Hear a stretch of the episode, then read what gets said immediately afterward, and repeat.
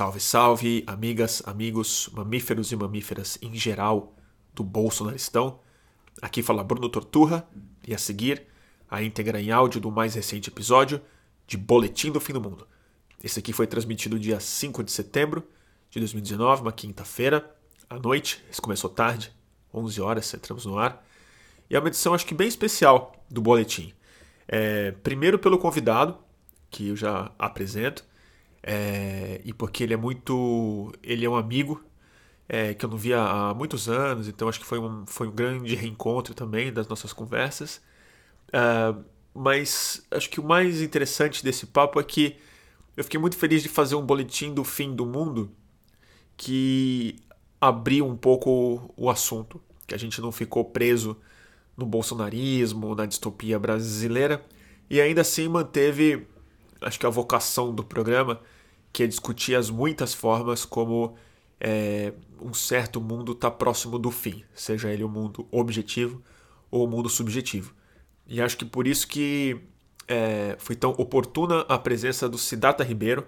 O Siddhartha é biólogo, neurocientista, professor, fundador e diretor, atual diretor do Instituto do Cérebro, em Natal, e um dos mais produtivos, interessantes e é, mais abertos cientistas do Brasil, como vocês vão poder escutar nas próximas horas.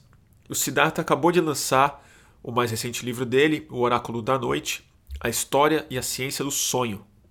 E sonho, é, sono e a sua função tanto para o cérebro quanto para a psicologia, quanto para a cultura, mais importante do que isso, para a espécie humana, é um objeto de interesse e estudo dele há muitos anos, e nesse livro e nessa conversa ele explora bastante isso. E eu não vou me alongar muito nessa introdução, porque foi uma live especialmente longa já. Foram duas horas e meia de conversa. Então eu sei que parece, parece meio assustador, mas quem escutou, acho que ficou bem animado. Eu recebi muitos, muitas, muitos recados, muitas pessoas que pediram pra gente fazer mais, na verdade. Então, se, o, o Siddhartha já está antecipadamente convidado para voltar. Acho que em novembro a gente vai fazer outra, quando ele volta ao Rio. E, é, mas só para adiantar um pouco dos assuntos, a gente fala sobre sonho, naturalmente, sobre a função é, oracular dele, é, muito mais que mística, uma função civilizatória. A gente fala sobre a ausência de sonho e, e da valorização do sonho hoje e como isso tem profundamente a ver com a nossa falta de imaginação nossa incapacidade de imaginar realidades diferentes.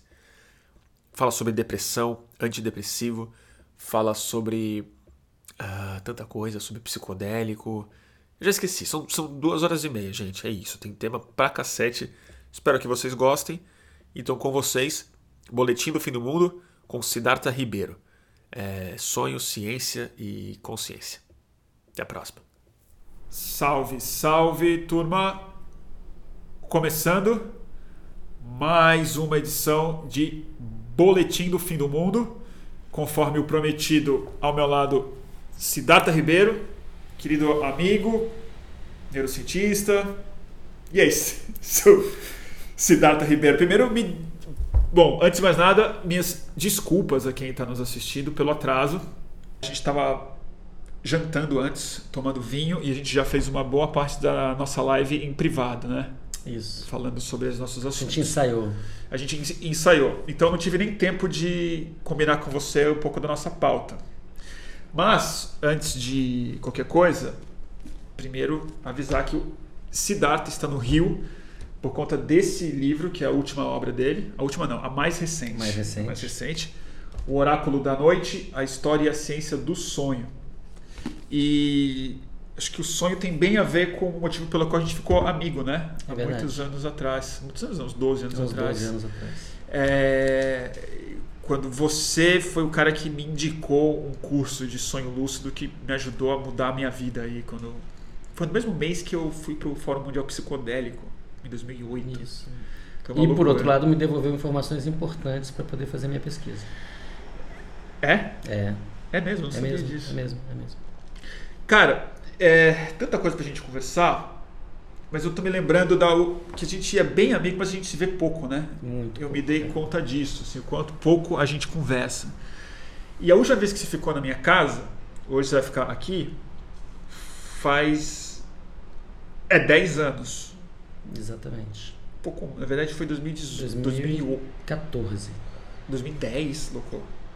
Não, verdade, 2010, 2010, 2010, porque verdade, a vez que você verdade. ficou na minha casa foi no dia da eleição da Dilma Rousseff. Da primeira vez. a primeira exatamente. vez, em 2010. Sábado, Um sábado pro domingo. exatamente. Então você dormiu no domingo de manhã, foi embora para Natal. Isso. Eu votei, eu votei na Dilma naquele segundo turno. E eu lembro de uma sensação muito. Uma sensação não, uma conversa muito otimista que a gente teve naquela hora. Sim. que eu era vizinho da TFP, da Tradição Família e Propriedade. Eu morava no quarteirão. Isso. E de manhã a gente viu um balão subindo Isso. deles, da Nossa Senhora. Né? E O a dia gente- da eleição. O dia da eleição. E eu lembro que a gente viu aquilo ali, em vez de ficar assustado, a gente olhou e falou: Nossa, isso aqui é tipo um hacking. É tipo o final de uma era. Isso. Né? Canto Eles- do cisne. eles perderam. E dez anos depois, enfim, estamos nessa situação, não preciso nem te dar o prefácio todo, mas uma coisa que eu queria começar conversando com você, mais do que o reacionarismo, do que o avanço do obscurantismo na política e na psicologia brasileira, outra coisa eu me dei conta. Aquele ano foi o primeiro ano que eu, por exemplo, eu tive um smartphone.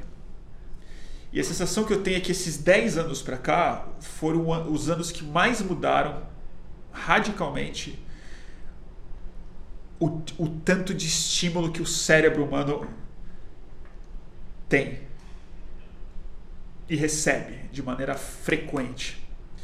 E foram 10 anos em que o cérebro e a neurociência viraram também eh, um assunto pop.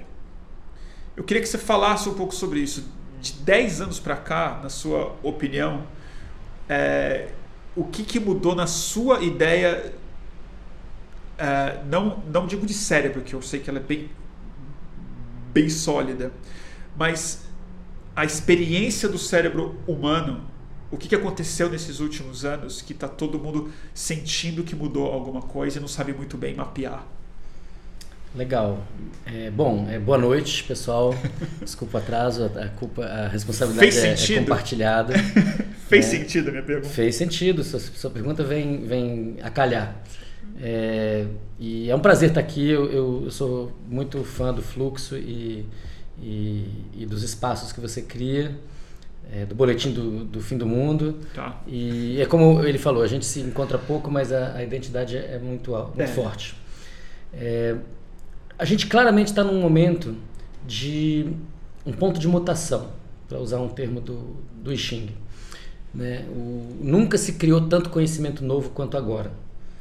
É bem verdade que, sei lá, 80%, 90% desse conhecimento novo, dessa informação que está circulando na internet é fake news e pornografia. Então, é, é, a gente está num Acho que momento... um terço de toda a informação da internet é pornografia. Um terço é pornografia. Um Se juntar é o que é fake news, deve dar é, quase tudo. É, então, a gente está num momento muito mágico e muito trágico da espécie. né? Nos últimos, nos últimos, vai, 12 mil anos, desde que a gente inventou a agricultura, nós saímos da caverna e viemos parar aqui nessa live, na internet, no, nesse mundo tecnológico. E, e isso veio no sentido de mitigar ou de, de diminuir as, as- os desconfortos, né? de atender as demandas, de satisfazer as necessidades das pessoas. E evidentemente, quanto mais tecnologia e mais cultura a gente cria, mais necessidades novas a gente inventa. Então, na verdade, é, é- assim como a ciência, cada vez que encontra respostas, gera mais perguntas, né? a tecnologia e o mercado, quanto mais necessidades satisfeitas ele cria, mais necessidades novas ele inventa. E, e o que a gente está percebendo muito claramente é que, que esse momento de explosão exponencial do conhecimento, é, esse momento se instalou, parece que o nosso cérebro não está dando conta. Claramente É, não. Claramente não. Quant- é, hoje você me perguntou se eu tinha, se eu tinha, se eu usava as mídias sociais, se eu tinha Instagram, se eu tinha Twitter e tal. Eu falei que não tinha porque eu não dou conta.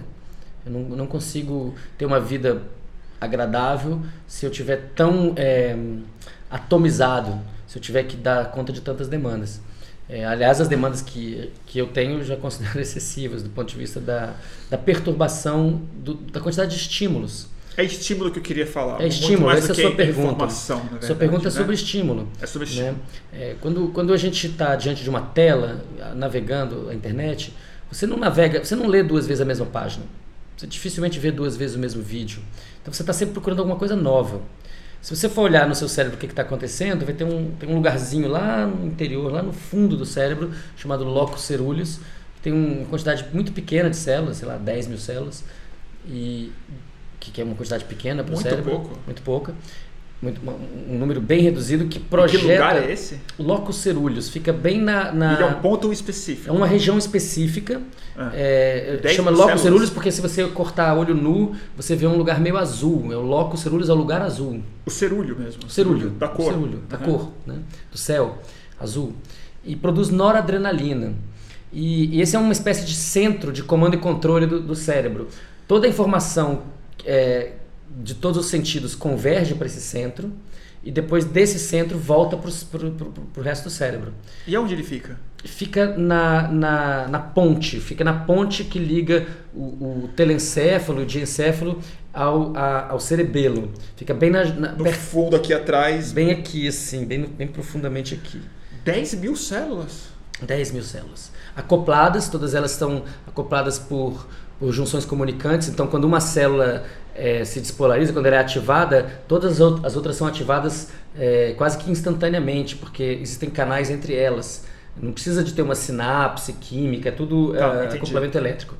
E, e, isso permite que a gente é, preste atenção nas coisas. Se explodir uma, uma bomba é, lá fora, a gente vai olhar porque o nosso, nosso sistema auditivo reconheceu esse som, enviou para o locus ceruleus, ele reconheceu isso como uma coisa nova e aí alertou o cérebro inteiro para que, que a gente faça uma orientação.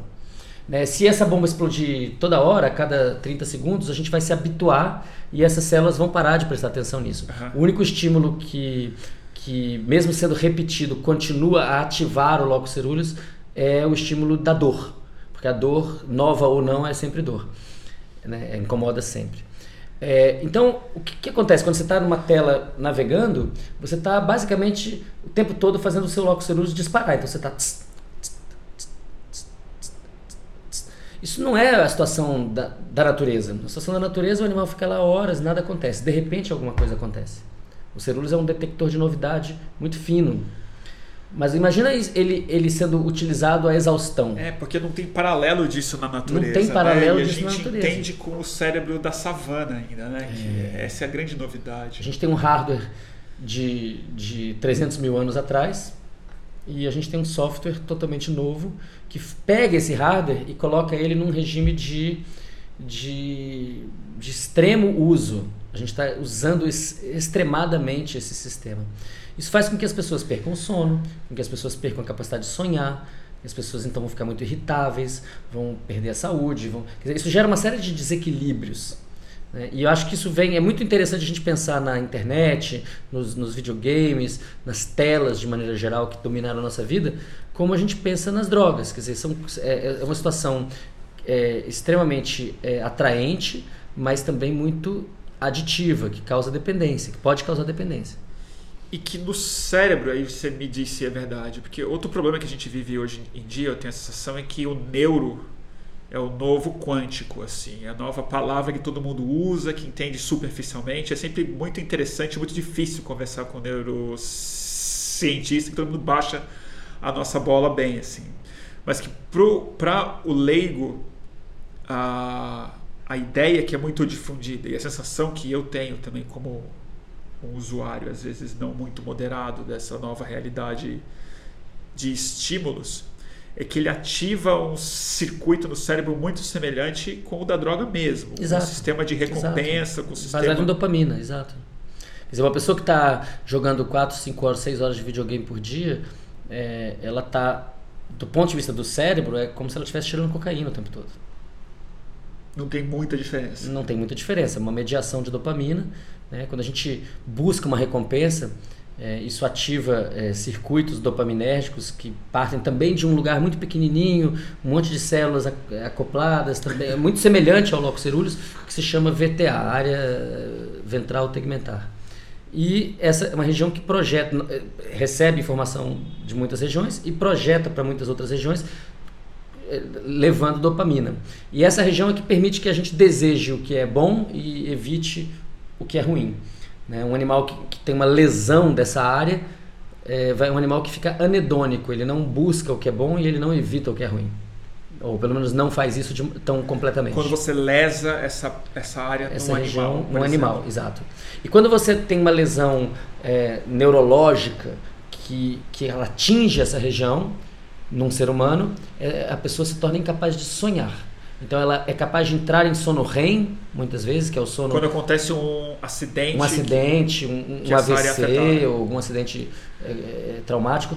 É, então, quando há uma, uma destruição dessas células ou das projeções dessas células para outras células, é, a pessoa ela se torna anedônica e também se torna incapaz de sonhar. O que atualiza uma frase famosa do Freud de que o, o desejo é o motor do sonho. Anedônica? Anedônica, sem hedonismo, sem capacidade de. Ah, sem prazer. prazer. Sem prazer. Anedônica no sentido de hedonismo. Isso. Bom, aí você já está me puxando para o assunto que eu devia ter começado, na verdade, que eu já puxei uma coisa um pouco mais para frente do papo. Mas que é o sonho, que é o gancho do seu livro novo, e que ele se propõe a responder na orelha. Eu ainda não li, que eu comprei esse livro anteontem, não tive prazer ainda de ler. Eu sei um pouco o que você pensa sobre esse assunto pelos nossos papos. Mas é, a função do sonho, ela mudou completamente ao longo da história humana. Ele sempre foi encarado como um lugar muito que é o oráculo, né? Esse lugar misterioso, mas que é um recado de alguma dimensão, seja ela interna, seja ela arquetípica, externa e tudo mais. É, a sensação que dá é que a gente passa hoje uma época em que o sonho ele foi é, abandonado quase como, um, como uma dimensão humana legítima, tão importante valiosa. quanto as dimensões que a gente ainda reconhece como importantes. Exato. Que o sexo, o amor, a religião, a cultura, trabalho. a política, o trabalho. O sonho sempre teve essa dimensão que é uma das poucas coisas que o ser humano faz. Né? É, resumidamente, eu sei que eu trabalho para um livro inteiro. Para que, que serve o sonho? Tá. Então, para que serve o sonho para quem? Então, se a gente pensar na evolução do sonho, é, é alguma coisa que, que a gente tem que datar talvez há 200 milhões de anos atrás, quando os primeiros mamíferos, 225 milhões de, de, anos atrás, quando os primeiros mamíferos começaram a evoluir. E só mamíferos sonham? Então, o, o, o, sonho é uma coisa que acontece ao longo de toda, todo o sono. Mas o sonho como experiência cinematográfica. Holográfica, assim, né? né? Ele, isso acontece numa fase específica, que é a fase de sono chamada REM, de Rapid Eye Movement, de movimento rápido Sim. dos olhos, que ocupa quase toda a segunda metade da noite nos seres humanos. É, os mamíferos todos têm sono REM, as aves têm sono REM e os, os répteis são capazes de sono REM quando eles estão numa certa temperatura. É, depende da temperatura. É, mas o sono REM das aves e dos répteis é muito curto, ele dura segundos. Então ele é suficiente, por exemplo, para reativar uma memória de um canto de um passarinho, por exemplo, que dura 10 segundos, 15 segundos. Mas não é suficiente para um, uma história de 40 minutos. Até porque né? possivelmente não tem muita lógica ter uma história de 40 minutos para um animal que. Não sei, não sei. Quer dizer, é. É, o, o, eu, eu, o fato é que tem um sono REM Tá, curto. Se tudo tivesse bem. um sono REM longo, Tá. então valeria. Mas não tem. Então, como não tem, os animais que têm esse sono REM longo são os mamíferos. Somos os mamíferos. Né? E, e, sobretudo, animais que são topo de cadeia. Animais que estão no topo da cadeia alimentar. Então, é, predadores, felinos, é, canídeos né? e primatas. E, sobretudo, símios, como nós. É, então, nós temos muito tempo para dormir. Nós so- estamos no topo da cadeia alimentar. E podemos ter um sono REM, por exemplo. a- Por noite, a gente tem 4 a 5 episódios de sono REM. E esses episódios vão ficando cada vez mais longos à medida que a noite progride. Então, no fim da, no fim da, da noite, a gente pode ter um episódio de 40 minutos, 50 minutos de sonho, sono REM contínuo. Isso permite. Isso é um filme, isso é uma série do Netflix, isso é um. Isso é um, isso é um- isso é um curta-metragem. isso é um curta-metragem, isso Ah. é uma coisa. Né, tem um enredo, tem uma história. Uma 40 coisa minutos de sonho. É, contínuo. É, outros animais têm até mais, o ornitorrinco tem até mais. O ornitorrinco? É, é um animal impressionante. Ele é estranho até no sonho. Até no sonho. Isso é mais de 40 minutos. É, até mais do que isso. É. Qual que é a questão? É que o sonho não é simplesmente o produto da passagem de atividade elétrica por neurônios durante o sono REM, que é aumentada e tal. É mais do que isso. Ele é também a, a ele é a ativação de certas memórias, mas com um, um, algum tipo de objetivo. É, então, tipicamente, a estrutura narrativa, o enredo de um sonho, o enredo onírico, ele é, é quase sempre a busca de alguma coisa. Seja a busca de alguma coisa que você quer ou a evitação de alguma coisa que você não quer, uma antibusca. Ou é uma fuga ou é uma busca. Ou é uma fuga ou é uma busca, que é exatamente a estrutura da vida dos animais na natureza. É verdade. Todo dia ele acorda de manhã, ou ele seja, tem que buscar alguma coisa para comer, ou ele, ele, tem que fugir para não virar comida. Ou ele quer reproduzir, ou ele quer comer, Perfeito. ele quer achar um abrigo, ou ele quer fugir de Perfeito. Coisa. Então você tem, eu, eu falo isso no livro, né? Eu, eu chamo isso de os três imperativos darwinistas: matar, não morrer e procriar. Todos os animais da natureza estão submetidos a esses imperativos. Na verdade, nós também estamos, só que nós estamos submetidos a esses imperativos com, com o col no colchão amortecedor da cultura. Da cultura. Então eu não preciso Vai, matar tá... nada para comer, eu posso ir né, ao, ao, restaurante e comprar uma comida. Mas a é... morte aconteceu. Não, a morte ela chega. A é. morte chega. Não, não, mas ela é morte... é adiada. Não, a morte da comida ela foi. Não, alguém matou. Alguém matou. Alguém matou, nem que seja alface. Né? Mas eu não passo. Esse problema ele foi terceirizado para a maior claro, parte das pessoas. A cultura. Morrer também, todo mundo sabe que vai morrer, mas ninguém está achando que vai morrer todos os dias. Né? Claro, quem mora na favela da Maré e recebe bala de, de ponto .50, sei lá, de metralhadora, e sente helicóptero. mais próximo. É, então, quem está morando, quem está na pobreza, quem está na miséria, quem está no presídio, quem, tá, quem é refugiado, essas pessoas estão muito mais próximas da situação natural de matar ou morrer todos os dias. É, mesmo a questão da procriação, que eu, eu diria assim, é, é, um problema, o amor continua a ser um problema, mas é muito mais simples hoje em dia. Através das mídias sociais, as pessoas podem encontrar parceiros muito facilmente. Então, nós vivemos num mundo não das três grandes necessidades, mas num mundo das milhares de pequenas necessidades. É, então, que só crescem. Que só crescem.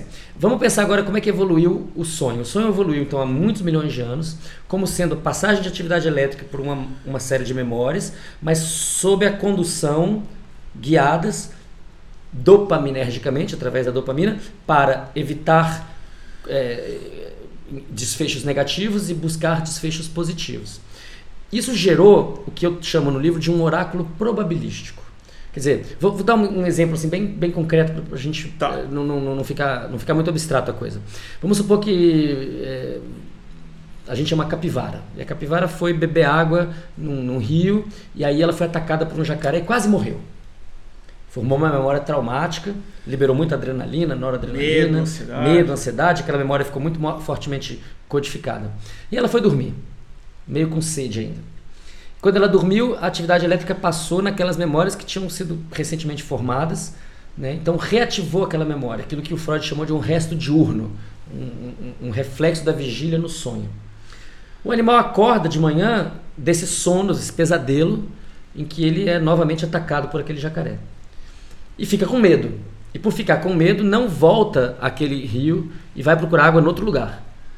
Se esse animal encontra água em outro lugar e sobrevive e não é atacado, aquela ativação de memórias do passado, ela funcionou na prática como uma predição de futuro que não ocorreu, justamente porque o animal mudou seu comportamento. É como se fosse um aviso, olha, se você voltar lá, o jacaré vai estar te esperando. Então, é, é a, a reativação isso. do passado passa a se tornar uma previsão de um futuro possível. E isso acontece sempre que o futuro parece com o passado. Se o futuro for completamente diferente, se naquele dia veio um, um, caçador do nada e atacou a capivara, ela não tinha como prever isso porque ela não tinha aquela experiência. Mas aquele jacaré que mora naquela lagoa. A partir rio, das experiências dela, é um é. espaço que o cérebro tem para trabalhar as inúmeras possibilidades do de, futuro. Do com base em ontem, como será amanhã. Então, essa é a ideia de um oráculo probabilístico que começou a evoluir há muitos milhões de anos atrás e que foi dando a esses animais um, uma vantagem adaptativa, foi dando a esses animais uma, uma maior capacidade de sobreviver no ambiente. Porque eles tinham uma maneira rudimentar, cega, probabilística de prever o futuro.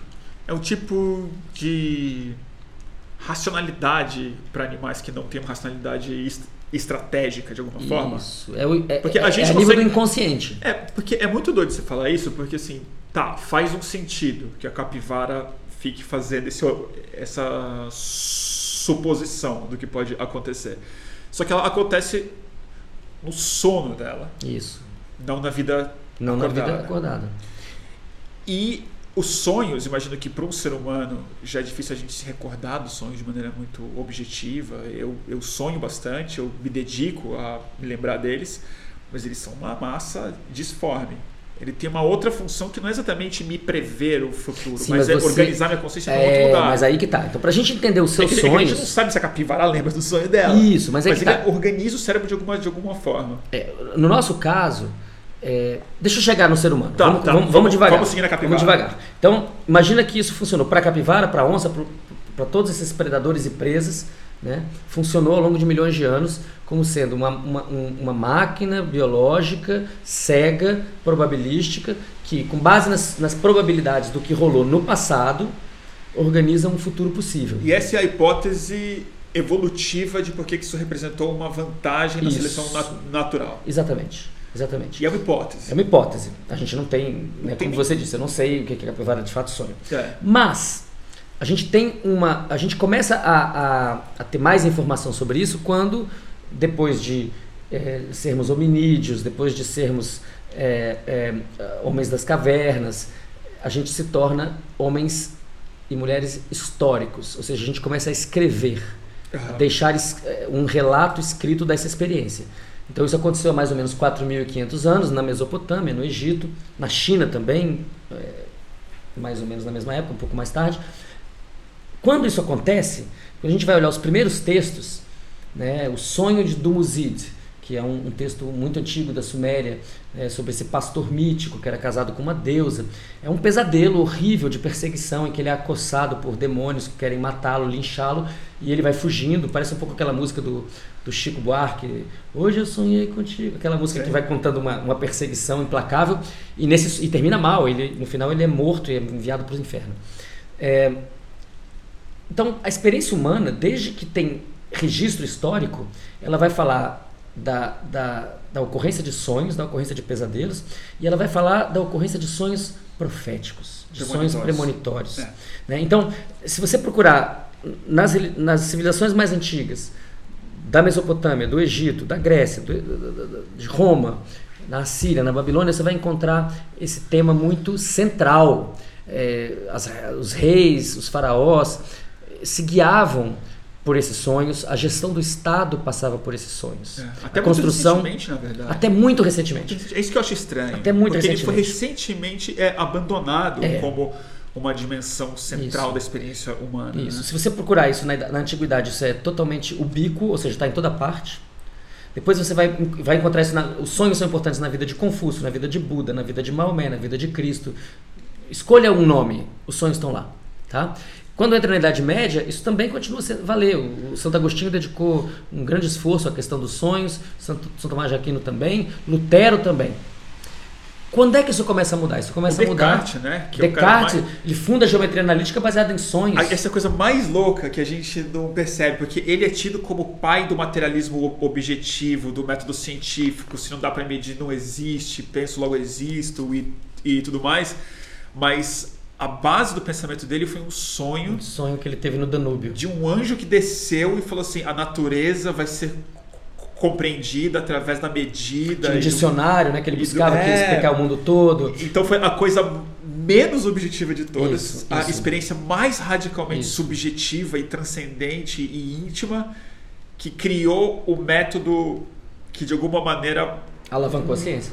alavancou a ciência, mas ao mesmo tempo ele, ele sempre me soa é, como quase a antítese do método onírico. Claro, exato. O método onírico é abdutivo, é a abdução, é a É. criação, é o salto no escuro. É ambíguo. Né? Enquanto que com É. Descartes você está falando de, basicamente de dedução e indução. É. Né? Só que Descartes, no final da vida dele, vai dizer que os sonhos são fonte de engano, ele vai renegar, na Claro. verdade, os sonhos. Né? E isso acontece ao longo da, da trajetória da ciência e também acontece no- na, na trajetória do capital.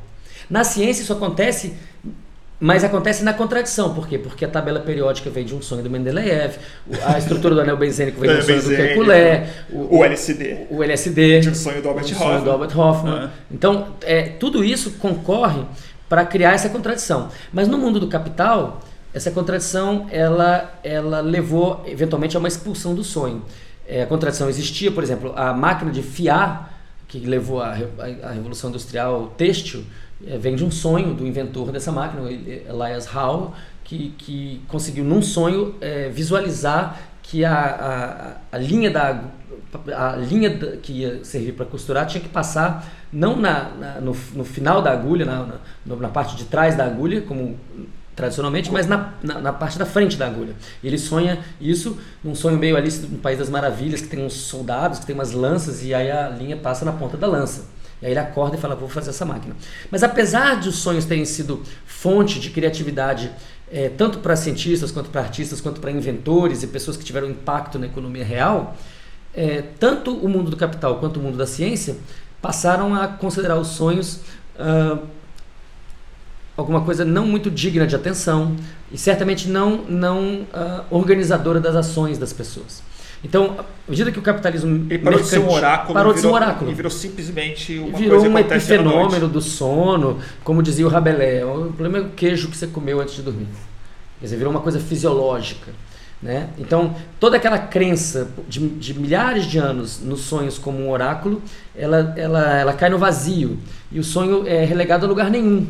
Relegado a uma coisa nenhum, que, é, bem... é, que não é assunto. Não é assunto. Quantas pessoas acordam de manhã e relatam seus sonhos para os seus familiares? Quantas pessoas levam seus sonhos para si contar? Mesmas, nem né? para si mesmas. Nem, nem elas, si elas, a maior parte das pessoas que assistem a minhas aulas ou palestras falam: Poxa, mas eu, eu não sonho. Eu falo: Você sonha, você só não lembra que sonha. Né? Não é assunto no trabalho, não é assunto na escola, não é assunto. Não é assunto. Isso, aquilo que era tão importante e que é importante hoje para os povos ameríndios, por exemplo, os indígenas brasileiros, que é importante para os aborígenes australianos, e é hoje organizador da vida social, para nós, do mundo ocidental, globalizado, capitalista, tecnológico, não tem lugar. É, o que eu, uma coisa que eu argumento no meu livro é que essa nossa perda da capacidade de sonhar, que é uma capacidade biológica, nós somos seres sonhadores, mamíferos sonhadores, ela parece, na minha opinião, estar intimamente ligada à nossa grande dificuldade de imaginar as consequências dos nossos atos. Né? O sonho, se ele é um oráculo probabilístico, ele é o quê? Ele é um simulador de situações possíveis. Hoje a gente está num mundo em que nós estamos destruindo a Amazônia, destruindo as geleiras, é, aumentando a temperatura média da Terra e, e aumentando o que é pior, a, a variância dessa temperatura. É né, gerando todo um desequilíbrio, numa situação de extrema tecnologia, que nós temos é, recursos, haveria riqueza hoje para distribuir para todo mundo, para todo mundo comer, ter um teto. Né? E quando tantas pessoas professam serem cristãs e terem amor ao próximo, ainda assim a gente está numa sociedade de exclusão, que tem mendigo na rua, que tem pessoas. É, é, é, né? Hoje, quase, mais de 800 mil pessoas encarceradas no Brasil, muitas vezes por crimes menores, vivendo em situações completamente degradantes. E nós sentimos, a sensação que as pessoas têm é que nós estamos num beco sem saída. Como é que nós podemos estar num beco sem saída? Se hoje nós temos comida para todo mundo no planeta? Como é que a gente pode considerar que estamos no beco sem saída se há 40 mil anos a gente estava comendo carniça? Beco sem saída com um domínio muito absurdo. Como é que pode ser um beco sem saída? Então é falta de visão, é falta de perspectiva. E eu acho que realmente que isso tem a ver com o nosso, nosso baixo nível de introspecção e com a nossa perda da capacidade de sonhar as possibilidades do futuro. Justamente pela falta de atenção a essa questão. Está todo mundo voltado para o externo. As pessoas estão passando as horas do seu sono acordadas olhando uma tela. Né? Como agora. Como agora. Precisamente agora. Mas eu, a, a, minha, a minha esperança é que o mais difícil já aconteceu. O mais difícil foi sair da caverna, foi sair de passar centenas de milhares de anos batendo pedra para tentar fazer uma pedra melhor. E a gente agora tem tudo isso aqui à nossa disposição, toda essa tecnologia. O que a gente precisa fazer é juntar toda essa tecnologia com essa sabedoria que está presente nos povos caçadores-coletores. Que temos que lembrar é a forma de vida humana que deu certo por mais tempo no planeta. O capitalismo, é, estrito senso, não tem nem 500 anos. Né? Não, e pior que isso, né? Tem um, o livro que mais me abalou acho que o mais me abalou na minha vida, possivelmente. Apesar de ele não ser um livro muito seminal na minha vida, mas eu li recentemente o Uninhabitable Earth, o Da Terra Inabitável, do Davis, David Wallace Wells, que fala sobre mudanças climáticas, sobre o que está acontecendo agora. A gente tende a, a, falar que ah, o capitalismo botou a gente nessa situação climática, mas a grande ironia trágica é que metade das emissões de carbono que estão afetando a atmosfera é, agora foram emitidas a partir de 1987, quando a gente meio descobriu que não podia mais emitir. A gente botou o dobro. Quando a gente culpa meio que a, o capitalismo, a revolução industrial, o começo do uso de combustível fóssil, verdade, porque ela se inaugurou um modelo de produção, de concepção humana e de desrespeito à natureza mas o que para mim é, é, talvez seja o sintoma máximo do que você colocou, que é a inconsequência, muito mais do que a falta de imaginação. Que quando você fala que é um oráculo probabilístico, o que me parece é o cérebro tentando avaliar as as possibilidades o de horizonte de eventos. de eventos. Se eu fizer isso o que pode acontecer o que não pode mesmo da maneira mais surrealista possível mas isso, ainda assim o isso, realismo está lá. Isso, isso. a gente abandonou o surrealismo e aí a realidade vira monolítica. Parece que não é possível ter outra não é, não é possível escapar dela. Não é possível por exemplo dela. as pessoas que são muito ricas e que tipicamente as, as poucas pessoas muito ricas que eu conheço não são nada felizes estão tomando remédio tarja preta, tem, tem, suicídio alto, muita briga de família, muito problema de herança que ainda não nem aconteceu. Então tem, tem muito conflito e muito sofrimento mesmo entre bem. os ricos. Não dormem bem. Dorme bem. Então, é, quer dizer, a infelicidade ela é muito bem distribuída. A, a né? miséria é muito bem distribuída. É, é, é riqueza que não é. Não né? é, exatamente. Não é. Exatamente. Né? Que nem o Descartes falou, né? que o bom senso é uma coisa que todo mundo acha que tem, então é muito bem distribuído. a, a miséria humana é muito bem distribuída, todo mundo está sofrendo. É. É, e quando a gente conversa com pessoas que têm muita grana, eles falam, bom, mas o mundo é assim. É. Então eles naturalizam as regras sociais de, na verdade, de concentração de riqueza. É, as únicas coisas que são rigorosamente mutáveis na exato, natureza, né? Exato. Que são, que são os combinados. São convencio, convenções são humanas. Convenções, é. Agora, vamos, vamos, vamos pensar como é que isso evoluiu. Então, nos últimos, vamos pensar nos hominídeos mais antigos, talvez 7 milhões de anos atrás, né? Australopithecus. Australopithecus, né? Um pouquinho diferente de um chimpanzé. É, de lá para cá, quase todo esse tempo, até, até por 7 milhões de anos até 70 anos atrás, nós vivíamos. sim, é, pode crer. Nós vivíamos num, num, num mundo de escassez. Então, se tem pouca comida, se não tem comida para todo mundo, o que, que é adaptativa? Adaptativa é, é, é você fazer com que os recursos sejam distribuídos só para quem está no seu círculo íntimo. O estoque faz muito sentido. Não é isso? É. Você estoca. Então, a avareza é, é, é, é, uma vantagem evolutiva. É uma vantagem evolutiva. Imagina o, o, a, os nossos ancestrais que, por acaso, é, em vez de privilegiar os de dentro em detrimento dos de fora, faziam o contrário. Privilegiavam os seus não parentes e eram é, negativos ou violentos com os seus parentes. Esses, esses, se é que eles existiram, eles não deixaram descendentes férteis. Eles não estão aqui. Não deixaram, não tem uma dinastia de, de primatas altruístas com todo mundo e também não tem uma dinastia de primatas agressivos com seus próprios parentes. O que nós selecionamos é uma atitude em que. O pra, tribalismo. É, é exatamente. Para quem está no meu círculo, para quem é meu, meu filho, meu Gene irmão, para quem, é, tem, quem compartilha genes comigo, quem é do meu clã, tudo. Né? Para os amigos, tudo. Para os inimigos, a lei. Então, para os de fora, nada. Total indiferença, ódio, canibalismo, destruição, Guerra. Guerra. Isso foi adaptativo. E é por isso que nós somos muito. Então, por isso que isso é naturalizado, porque é um instinto, porque é um comportamento inato. Foi selecionado a tal ponto que foi introjetado nos nossos próprios genes. É hardware. É hardware. Qual que é o problema? O problema é que nos últimos 70 anos, depois da Revolução Verde, dos fertilizantes, etc., já há comida para todo mundo. Já seria possível hoje dar, é, prover comida, é, casa, é, educação, saúde para todo mundo. O que, que acontece? 50 pessoas mais ricas do mundo, que detêm metade do, da riqueza mundial, elas estão operando nos, com base nos mesmos pressupostos do Paleolítico. Um cara que tem 5 bilhões de dólares. chefe de uma tribo é, eu quero tudo pros meus, eu quero tudo pros meus. O cara tem 5 bilhões de dólares e ele tá sofrendo porque ele quer 6. Porque ele acha que isso é natural e ele acha que isso, de certa maneira, é inescapável. Que o mundo é assim. O mundo é assim. E de alguma forma muito. muito real, né? O mundo é assim. O mundo é assim, mas ele pode mudar. Porque. Não, mas é, o que eu quero dizer é o seguinte: se você é um ser humano portador de um cérebro com um hardware especialmente determinado a acumular, que só esse tipo de cérebro muito determinado a acumular acumula bilhões de dólares. Porque qualquer pessoa menos louca do que isso, com hardware um pouco mais flexível Ela do que começa isso, a viver ela, em vez de. ela para bem antes. Bem antes. Bem antes. Ela pode parar no primeiro iate, porque o segundo iate ela não consegue navegar. Não, você para, sei lá, quantos, poucos milhões, alguma coisa assim, você que é suficiente para. para viver fala, bem o resto "Não, da vida. É uma loucura, eu acho uma loucura com- completa. Mas a coisa louca é o seguinte: se você tem esse hardware na sua cabeça, é evidente que isso vai lhe parecer muito mais natural do que a lei da gravidade. Claro.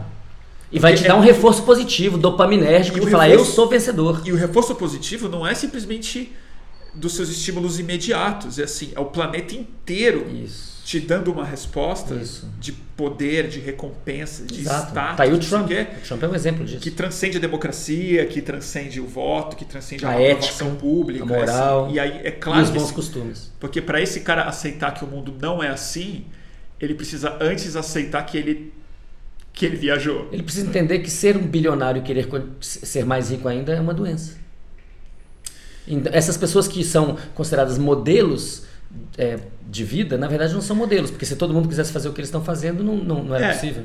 Mas isso, a gente é, isso é uma coisa muito é estranho, né? Tô pensando uma outra coisa aqui que eu sempre eu, eu- bom chama boletim do fim do mundo, então eu não sou não é exatamente uma perspectiva das mais tranquilas, mas uma vez que eu percebi uma coisa me deixou muito em pânico falando sobre os milhões de anos atrás da nossa evolução, que assim a gente é uma espécie que só tem uma espécie em uma família. Não tem outro homo vivo no planeta. Por que será? E só de aranha tem, sei lá, 5 mil. Pássaro tem 7 mil. A gente é o único, o único homo que tem é o sapiens. E não é que a gente matou todos recentemente. É assim há muito tempo. Eu acho isso um mau sinal. Um sinal de que o nosso galho na árvore da vida não é dos mais.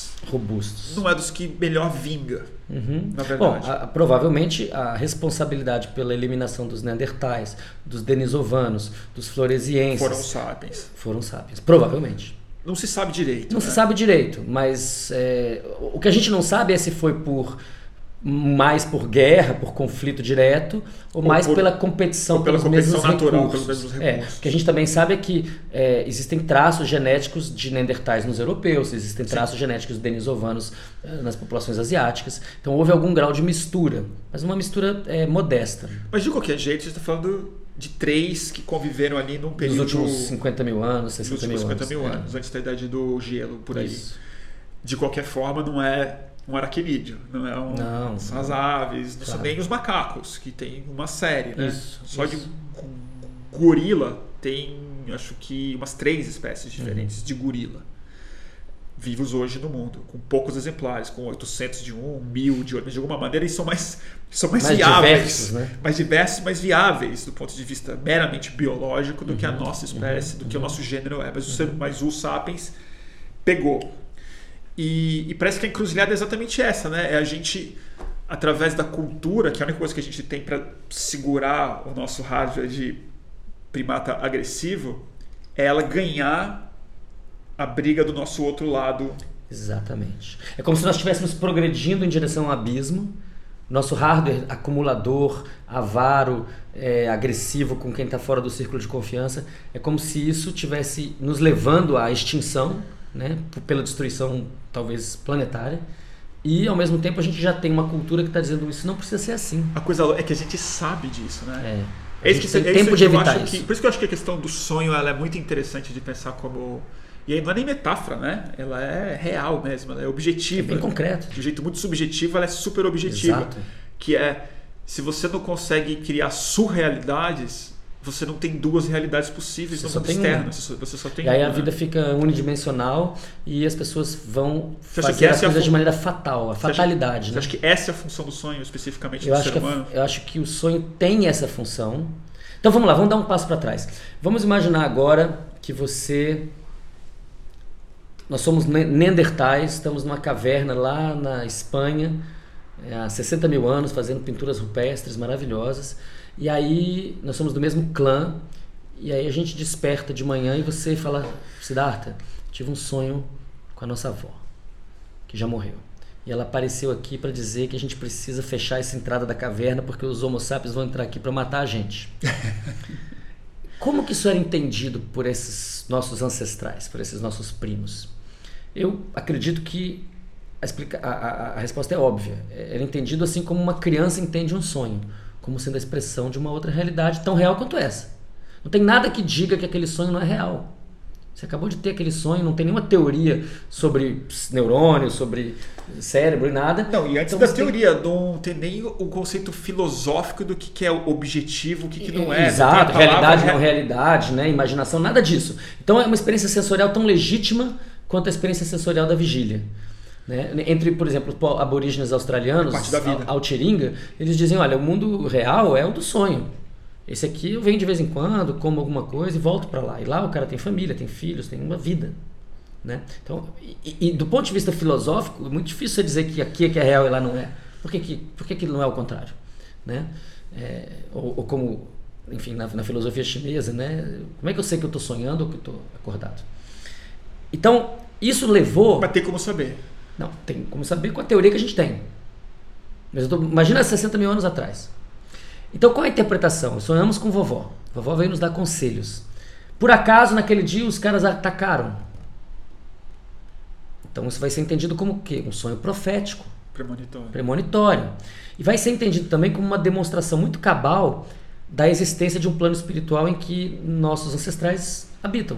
É. Eu mesmo já tive isso na minha vida, sou super ateu, super materialista. Alguns dois, três sonhos na minha vida são as únicas coisas que me balançam no meu, no meu, E que tocam profundamente a emoção. no Descartes, assim. Né? Não, e coisas que de fato, assim, são, são situações que aconteceram, sonhos que eu tive, ou coisas que eu vivi a partir do sonho e tal, que falei, tá, isso aqui abriu a, a possibilidade disso aqui não ser meramente um fenômeno É, é- é muito difícil duvidar daquilo. do Descartes. Aham. Não, de, de compartilhar o mesmo sonho com uma pessoa, por exemplo. Uhum, uhum. De ter uma conversa num sonho com uma pessoa que teve o mesmo sonho e conversou a mesma coisa comigo na mesma noite. Isso aconteceu comigo. É, e outras coisas que eu preciso Isso gera, gera, uma outra, gera uma outra percepção da própria realidade. É, né? Então, o que, que isso gerou? Isso gerou nos nossos ancestrais uma crença muito arraigada de que as pessoas que já morreram estão habitando outro lugar, mas estão vivas e podem vir nos ajudar, e podem vir nos aconselhar, e que a gente pode sonhar para encontrar com essas pessoas. É, a gente não tem nem. Isso tudo é uma conjectura porque a gente não tem nenhum registro Claro. disso. Mas quando a gente começa a ter o primeiro registro, que é 2500 a.C., é por aí que vem. é por aí que vem. Então a gente pode inferir de onde veio com base em como que isso entrou na história.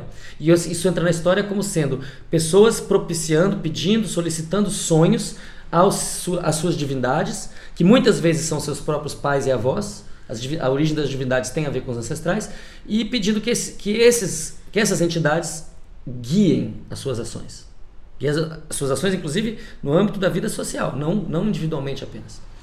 Isso, eu argumento isso no livro, isso foi a base do acúmulo cultural. Porque o conhecimento hoje ele é mais abstrato. Você pode falar, eu quero aprender sobre química orgânica. Eu vou lá, pego o livro do Boyd, né, um livrão de química, e vou estudar química orgânica. Mas o conhecimento não estava disponível dessa maneira. O desconhecimento era assim: como é que vovô fazia? Como é que vovó cozinhava? Como é que o vovô fazia a pedra lascada dele? Como é que ele preparava o arco e flecha dele? Então, a- foi a saudade das pessoas que morreram que permitiu que nós acumulássemos de geração em geração algo a mais. Quando você olha a cultura, por exemplo, dos chimpanzés, os chimpanzés têm cultura. Os chimpanzés, em alguns lugares da África, eles usam o graveto desse jeito para pegar as formigas, e no outro, no outro região da floresta eles pegam de um outro jeito. E esse jeito é ensinado. Então, isso é cultura. Só que essa cultura ela não muda muito de geração para geração. Basicamente, o que você tem é adultos ensinando jovens a aprenderem a mesma coisa. No ser humano, não. De geração para geração há um acúmulo cultural. E o que eu argumento no livro é que foi a experiência onírica que criou uma evidência de que essas entidades imaginárias de pessoas que já morreram. De que é, o passado está vivo. De que o passado está vivo. E, portanto, por estar vivo, deve, merece ser acumulado e transmitido. Isso foi tão eficaz que em poucos milhares de anos a gente saiu da caverna e chegou aqui. Agora, o que é mais louco é que agora a gente está, depois de tudo isso, depois de subir no ombro dos nossos ancestrais sonhadores, a gente resolveu dizer que o sonho não tem função nenhuma. Que o sonho é, é uma coisa nonsense e que a gente não precisa nem falar sobre ele. E aí a pergunta que fica é: será que não, isso não está no cerne da nossa inconsequência? Será que não é exatamente essa perda da capacidade de sonhar que marca a nossa, a nossa marcha inconsequente para a destruição? A ideia de que só uma realidade é possível, né? Exato. Se a realidade se só tem um caminho, não, é, então é vamos frase, em frente. É aquela frase que eu amo. Não sei se era do Zizek ou do Mark Fisher, que um cita nos, nos, nos é, dois livros, que para mim, quando eu ouvi, eu fiquei, me mudou a minha cabeça, que é é mais fácil imaginar o fim do mundo do que o fim do capitalismo. E para mim é exatamente isso. É uma isso. baita falta de imaginação, né? É assim, como, é, como assim? Exato. Né? A gente Exato. consegue imaginar o fim de tudo o e não fim o fim da- da, avareza, por exemplo. o fim de um processo de homeostase de bilhões de anos e evolutivo de interdependência do qual a gente sabe sobre o assunto. Sim, certamente. A gente Exatamente. sabe a E tem, e tem meios para, para modificar. É. né? Não é que Então- o meteoro tá vindo, não tem o que fazer. Não, não, a gente pode fazer muita coisa. Quer dizer, o sonho ele passa a ser então um espaço de simulação de probabilidades, um espaço de contrafactuais, um espaço de realidades alternativas. No momento que a gente para de sonhar, a gente entra numa canaleta que só tem um jeito de ser Tá. e fica todo mundo marchando, é, são os lemingues marchando para o abismo.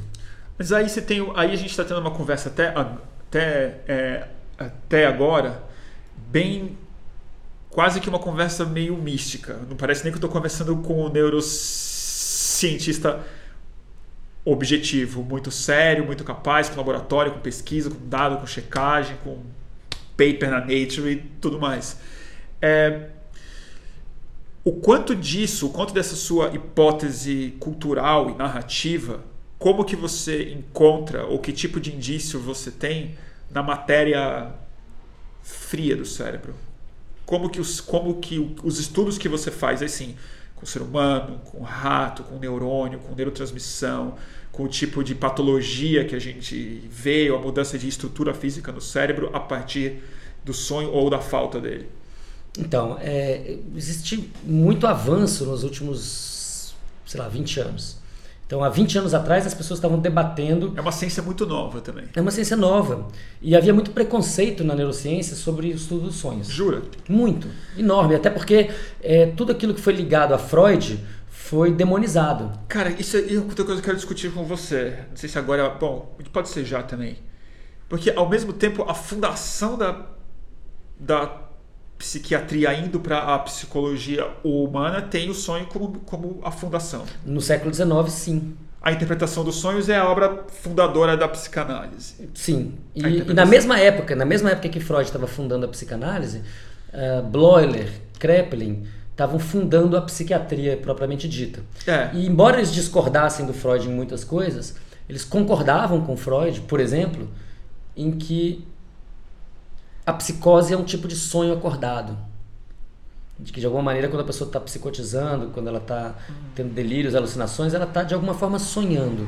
Isso era, É interessante isso era, isso era um consenso no, na- no início da psiquiatria. Que é quando você perde uma realidade comum às pessoas, é uma realidade muito particular. Muito particular.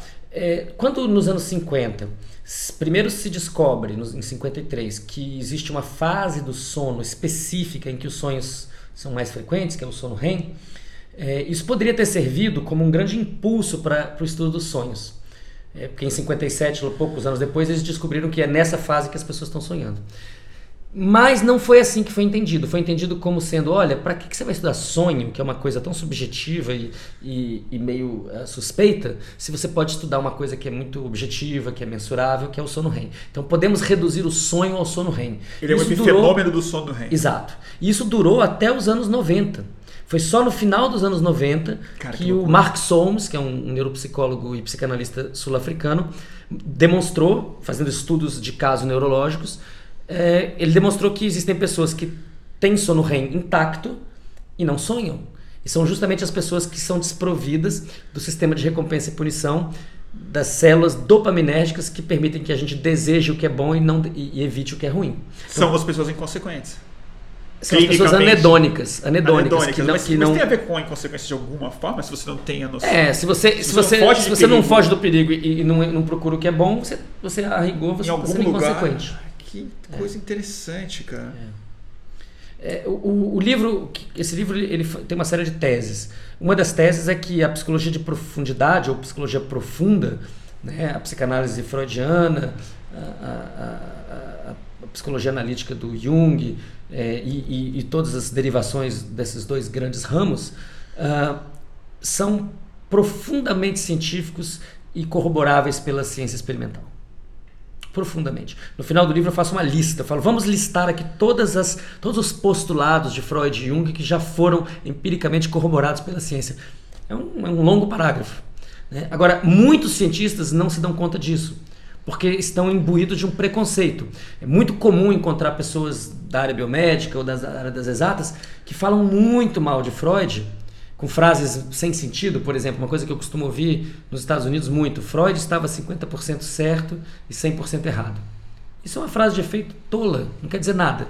Né? Mas isso vem de pessoas que não conhecem a obra, que não leram, que não se interessaram, porque ficaram com uma versão, que é uma versão que vem dos anos 50, que diz que ao mesmo tempo o sonho se reduz ao sono REM, que é uma mentira, mas se acreditou nisso por muito tempo, e tem um outro lado disso, que foi a descoberta dos antipsicóticos É, ia falar isso. aloperidol, aldol, né?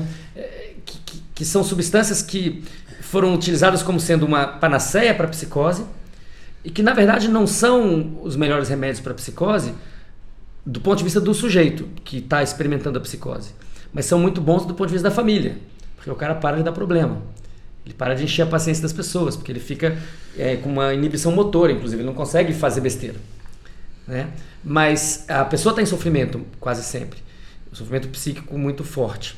É, quando a farmacologia diz, olha, eu não preciso mais ouvir o sonho do cara, eu não preciso mais conversar com ele, eu não preciso saber da família dele, não preciso saber o que ele viveu, não preciso entrar na subjetividade do sujeito. Eu posso tratar ele como se ele fosse uma máquina que está com um problema e que eu vou botar aqui uma substância e vai resolver. Quando essa visão se consolida nos anos 50, aí a ciência dá- faz um divórcio da psicanálise mesmo. Já estava mal a relação, a relação já era ruim.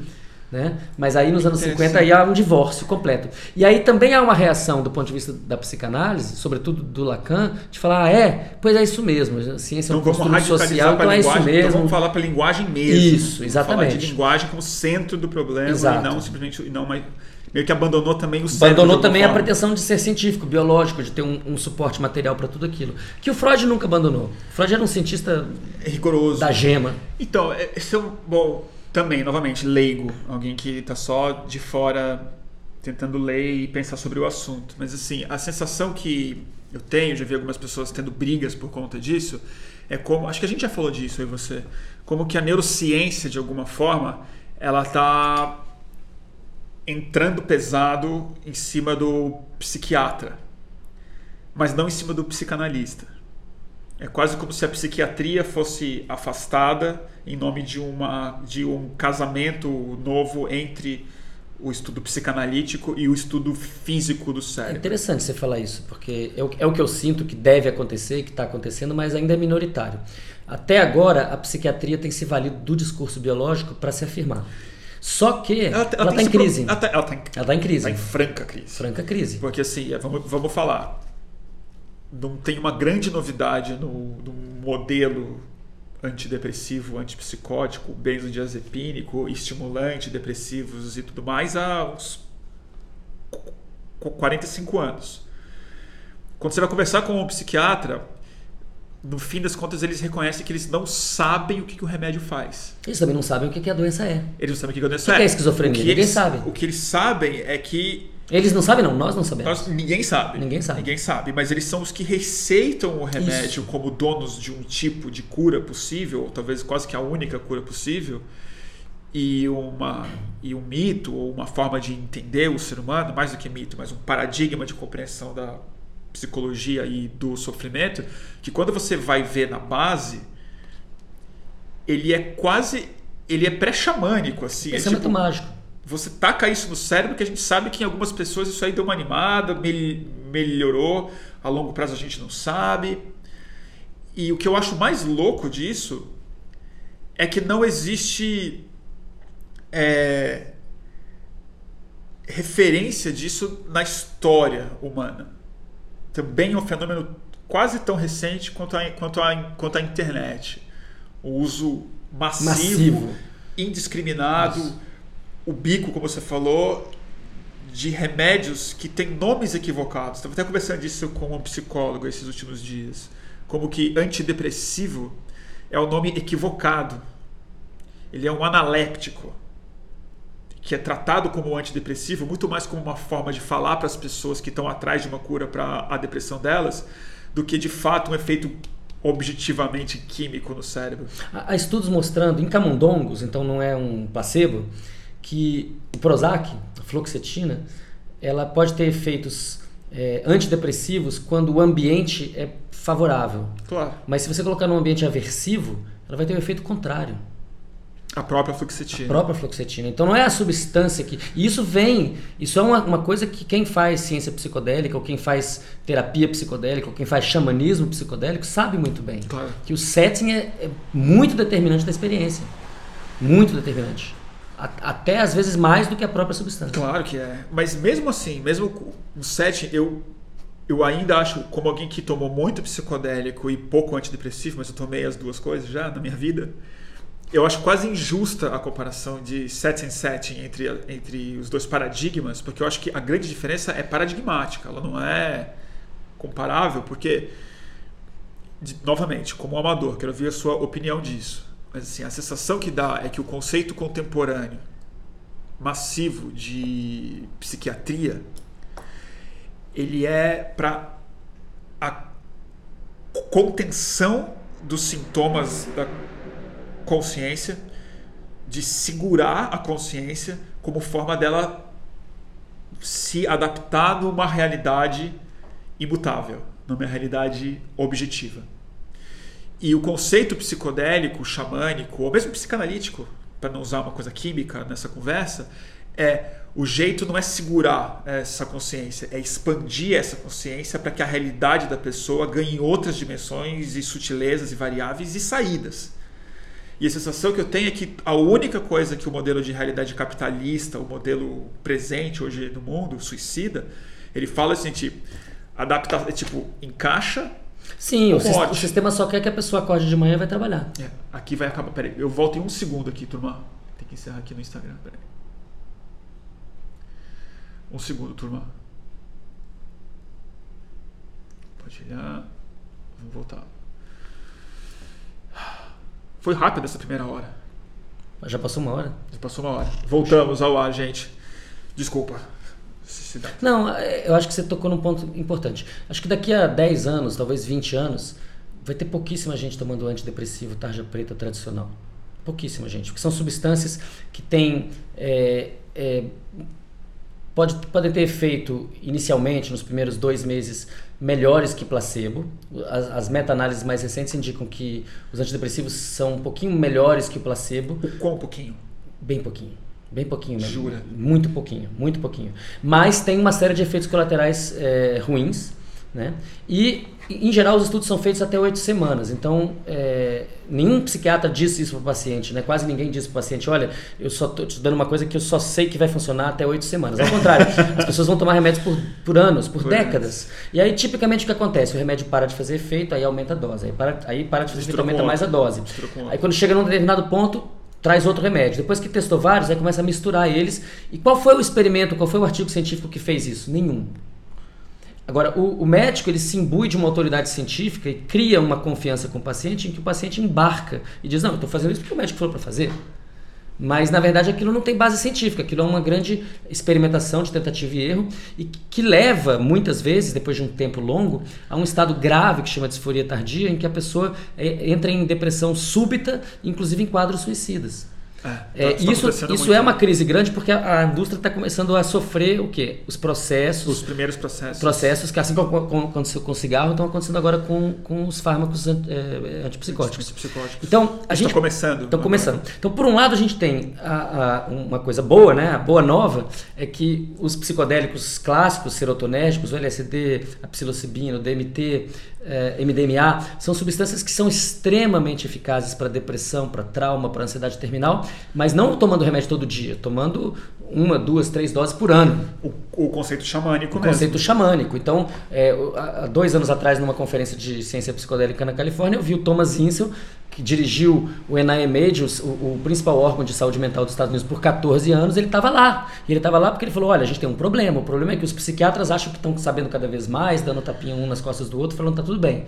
E os pacientes estão cada vez mais deprimidos, se matando mais, mais desesperados. Não, hoje, pra mim, é muito. A coisa mais louca, pra mim, a grande virada que você fala assim: ó, a humanidade mudou aqui. Você falou da revolução é verde, do uso de fertilizantes, antibiótico, que mudou tudo.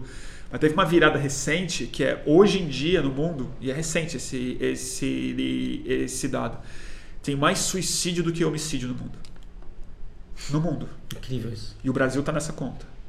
Claro que o Brasil tem mais homicídio do que suicídio no Brasil, porque a gente parece que mais mata gente É, no porque é um mundo. país mas, que mata tipo, 62 mil pessoas por ano. por ano. Então, assim, mas no mundo, planeta Terra, a espécie humana tem mais chance de se matar do que de ser assassinada. É, isso é uma novidade Então, trágica. nós, tipo, o indivíduo, ele é mais, ele é estatisticamente mais arriscado de matar a si mesmo do que ser vítima de um outro ser, ser humano. Isso para mim é uma, é uma inversão tão maluca que vai nessa mesma onda que você colocou. Por que, que a gente ainda está acumulando se já tem o suficiente? Já tem o suficiente. E por que, que a gente está com medo se a gente Se está a se gente matando? está se matando, exatamente. Né? É uma loucura É completa. é um- é um- na verdade, é uma espécie de, de beco sem saída evolutivo, mas tem saída.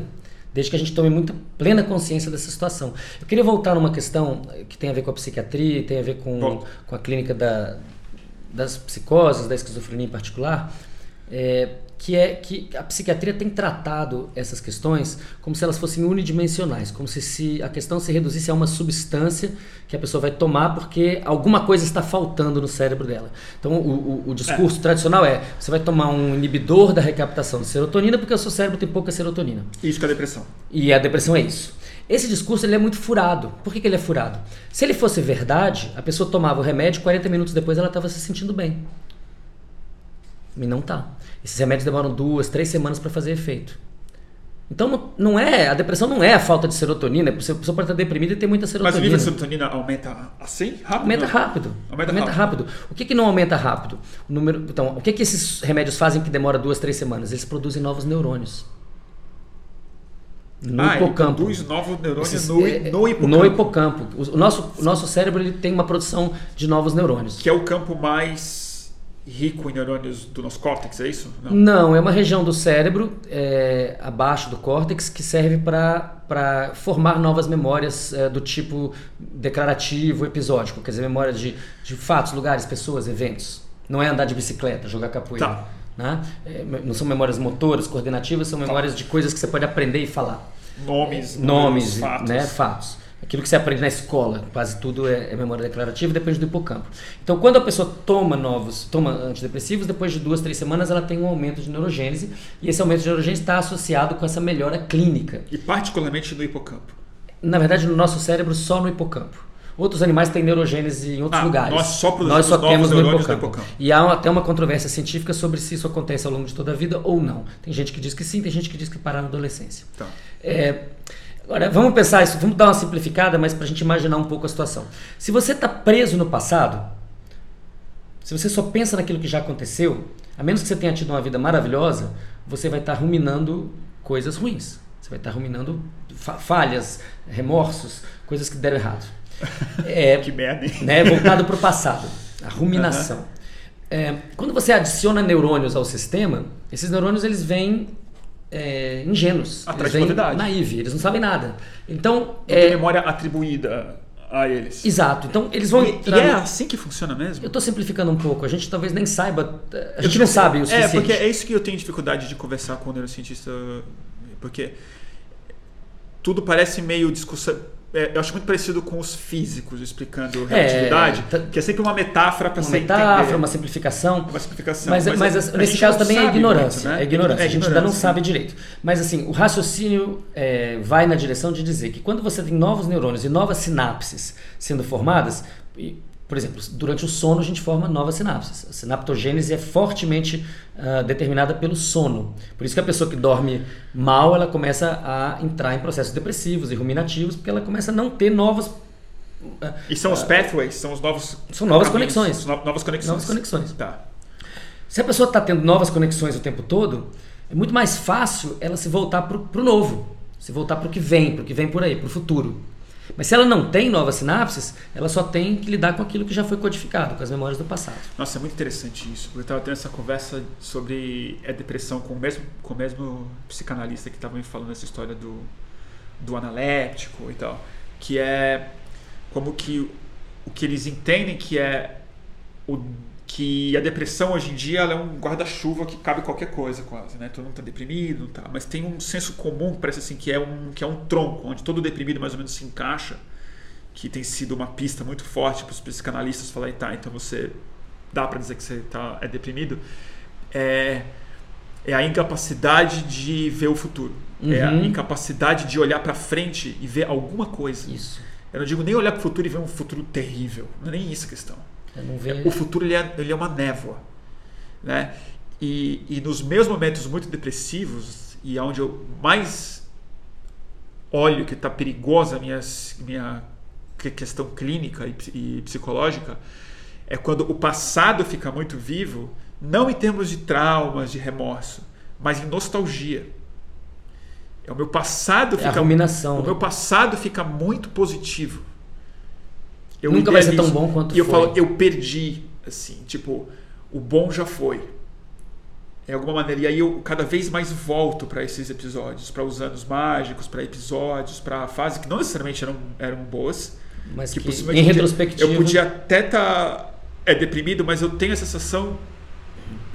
E quando eu tomo psicodélico, isso fica mais materializado na minha cabeça, que é quase como se eu estivesse retornando nos meus arquivos.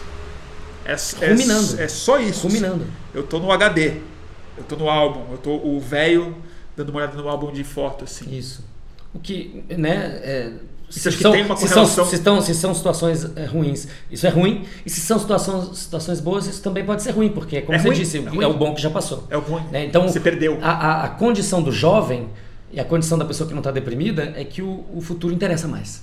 Estou mais interessado no que vai vir do que no que E já veio. você acha você uma- vê isso num velho. O velho, geralmente, tipicamente, ele está muito mais interessado em lembrar do passado remoto do que de falar do presente. E a gente estava conversando hoje também sobre estudos que você está fazendo, como você identificou isso recentemente até em rato, assim. Sim. Como que o, Sim. o, o interesse por é, novidades. Depende da, da, da sinaptogênese, da quantidade de novas sinapses.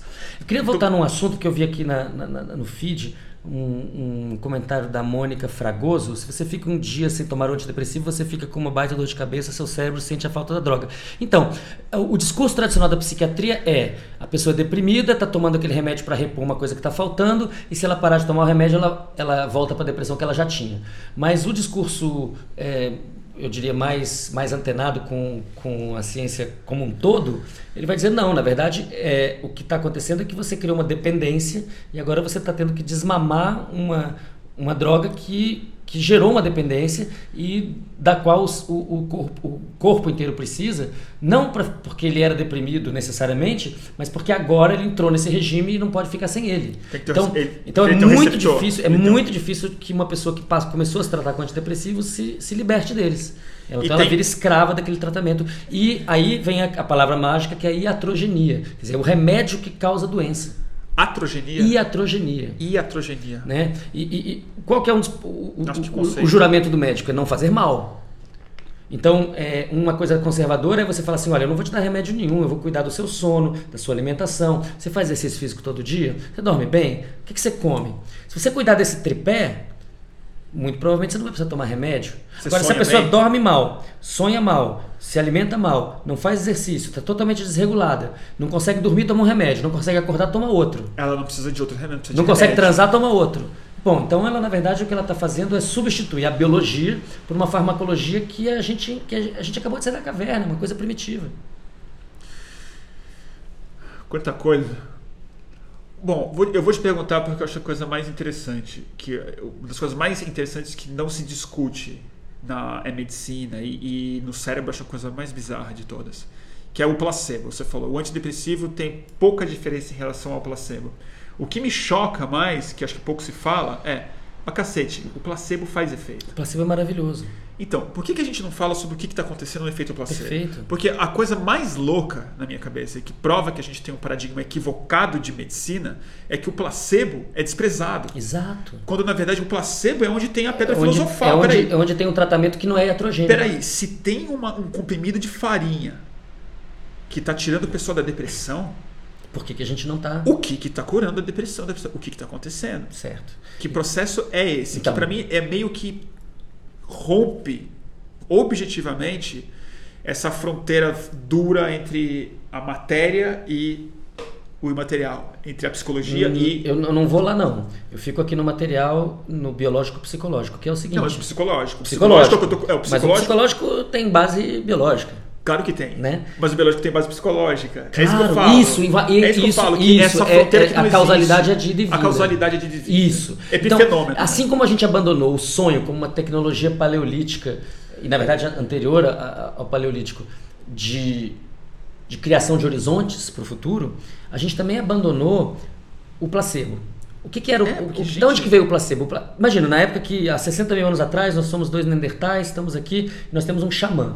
Ele não sabe o que é analgésico, ele não sabe na, na floresta, ele não sabe o que é, é antibiótico. É, a gente não sabe se comer aquela, aquela planta, se ela vai curar ou vai ser veneno. Claro. A gente ainda não chegou lá, não tem esse conhecimento. O que, que, que, que se tinha naquela época? O que se tinha era a manipulação dos estímulos sensoriais, a música, o teatro, as expressões faciais, o carinho, o, o afeto, os símbolos, né?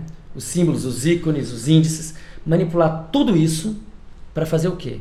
Para fazer com que o seu próprio corpo produz as substâncias que você precisa. Nós temos uma farmácia no cérebro. No cérebro tem substâncias semelhantes à cocaína, semelhantes a, a, ao LSD, semelhantes à maconha. Tudo isso está no cérebro.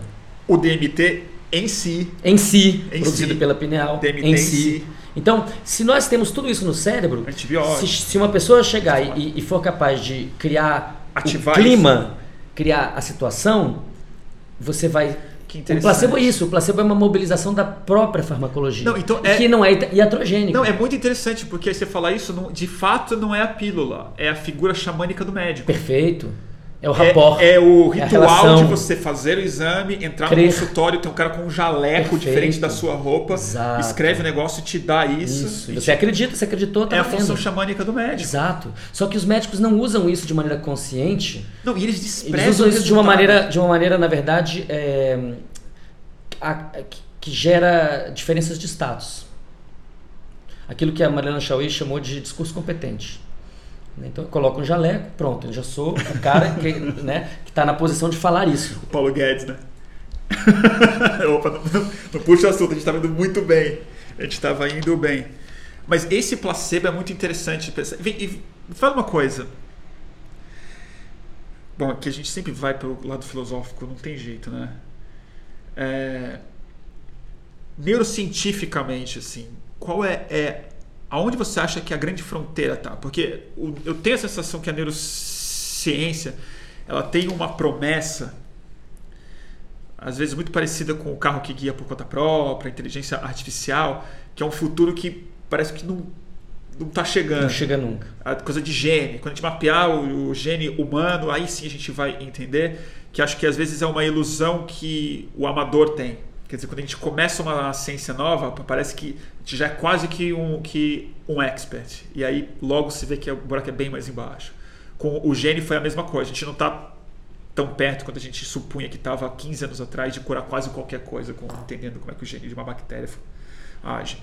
E a neurociência eu tenho a sensação que tem essa promessa meio do Vale de São Francisco, da Bahia de São Francisco, mas que não se realiza na prática. Assim, a compreensão cerebral não está nos dando ferramentas o suficiente para transformar a nossa consciência. É, esse futuro em que a neurociência vai ser tão produtiva, é inovadora quanto a informática foi há 20 anos, ou quanto a ciência antibiótica foi há 50 anos atrás, ela está próxima? Quais são os nós que precisam ser desatados para isso acontecer? Essa é uma boa pergunta. Eu, eu sou biólogo e faço neurociência, mas eu acho que não é exatamente da neurociência que vai vir é, essas que vão vir essas saídas existenciais. Não as, existenciais. É, acho que não. É, a, acho que a gente tem sim muito a ganhar conhecendo melhor a nossa biologia, o que inclui o cérebro. Eu não, não, não gosto nem de separar o cérebro do resto do corpo, porque de fato não tem separação. É o corpo, né? O cérebro é uma parte disso. É, mas mas, mas, mas, isso é muito pouco. Mas é uma diferença Isso é muito pouco, porque, porque nós somos seres sociais. Uma, a maior parte, a parte mais importante do nosso bem-estar é, tem a ver com as relações. Né? Então, o trabalho do Carl Hart, por exemplo, que quebrou aquela ideia de que se. Que está aqui no Rio, você sabe? Ele está aqui? Está aqui no Rio. Pô, vamos chamar ele aqui. Vizinho aqui. Então, liga lá. É, né, é, é, por muito tempo as pessoas falavam e todo mundo começou a acreditar, porque a ciência cria muitos mitos. Né? Falou, não, se a, a pessoa usar cocaína, ela vai usar cocaína até morrer. Né?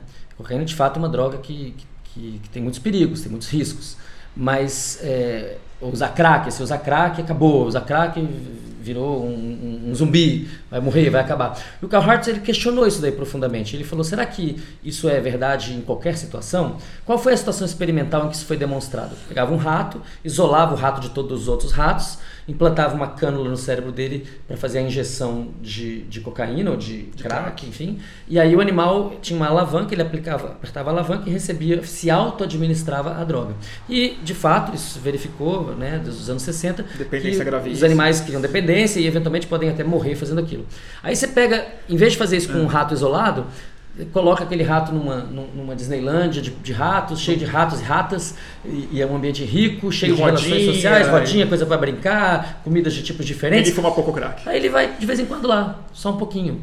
Fizeram depois isso, ele fez experimento com pessoas, com, com moradores de rua. Falou, não, estão dizendo que o cara não quer nada, ele só quer o crack, ele não, não quer dinheiro, não quer comida, não quer emprego, não quer diversão, ele só quer o crack. Mentira! Se você oferecer para aquela pessoa relações e, e, uma pega no mundo, um contato com o mundo, um encaixe no mundo, ele pode continuar a ter aquela, aquele hábito, mas aquele hábito não se torna dominante. Então tem muito mais a ver com quanto de contato social e de estrutura social a pessoa tem. Mas você está escapando da minha pergunta um pouco. É. Mas eu acho que você me relembra, me relembra. Não, não. É o seguinte, eu estou entendendo o que você está falando, mas eu não estou nem me referindo à neurociência como saída para o sofrimento psíquico, para a depressão, para a falta de sentido humano. Eu estou dizendo que assim, é uma, são daquelas coisas que prometem um futuro radicalmente diferente. Assim como a inteligência artificial tá, tem um horizonte aí que o mundo vai ser radicalmente diferente. E a neurociência, é, tudo que um amador interessado lê sobre, sobre isso, é que a gente está chegando perto de um ponto onde a gente vai poder. É, desde coisas mais radicais, tipo upload de memória, HDs externos de coisas cerebrais, é, é, a, o lacing no, no cérebro e, e, e, coisas desse, desse tipo. O o, o quanto de ilusório é isso que o leigo está um pouco hipnotizado por uma ciência que está nesse caminho ou ela está muito longe de ser algo realmente revolucionário para a vida humana na, na Terra?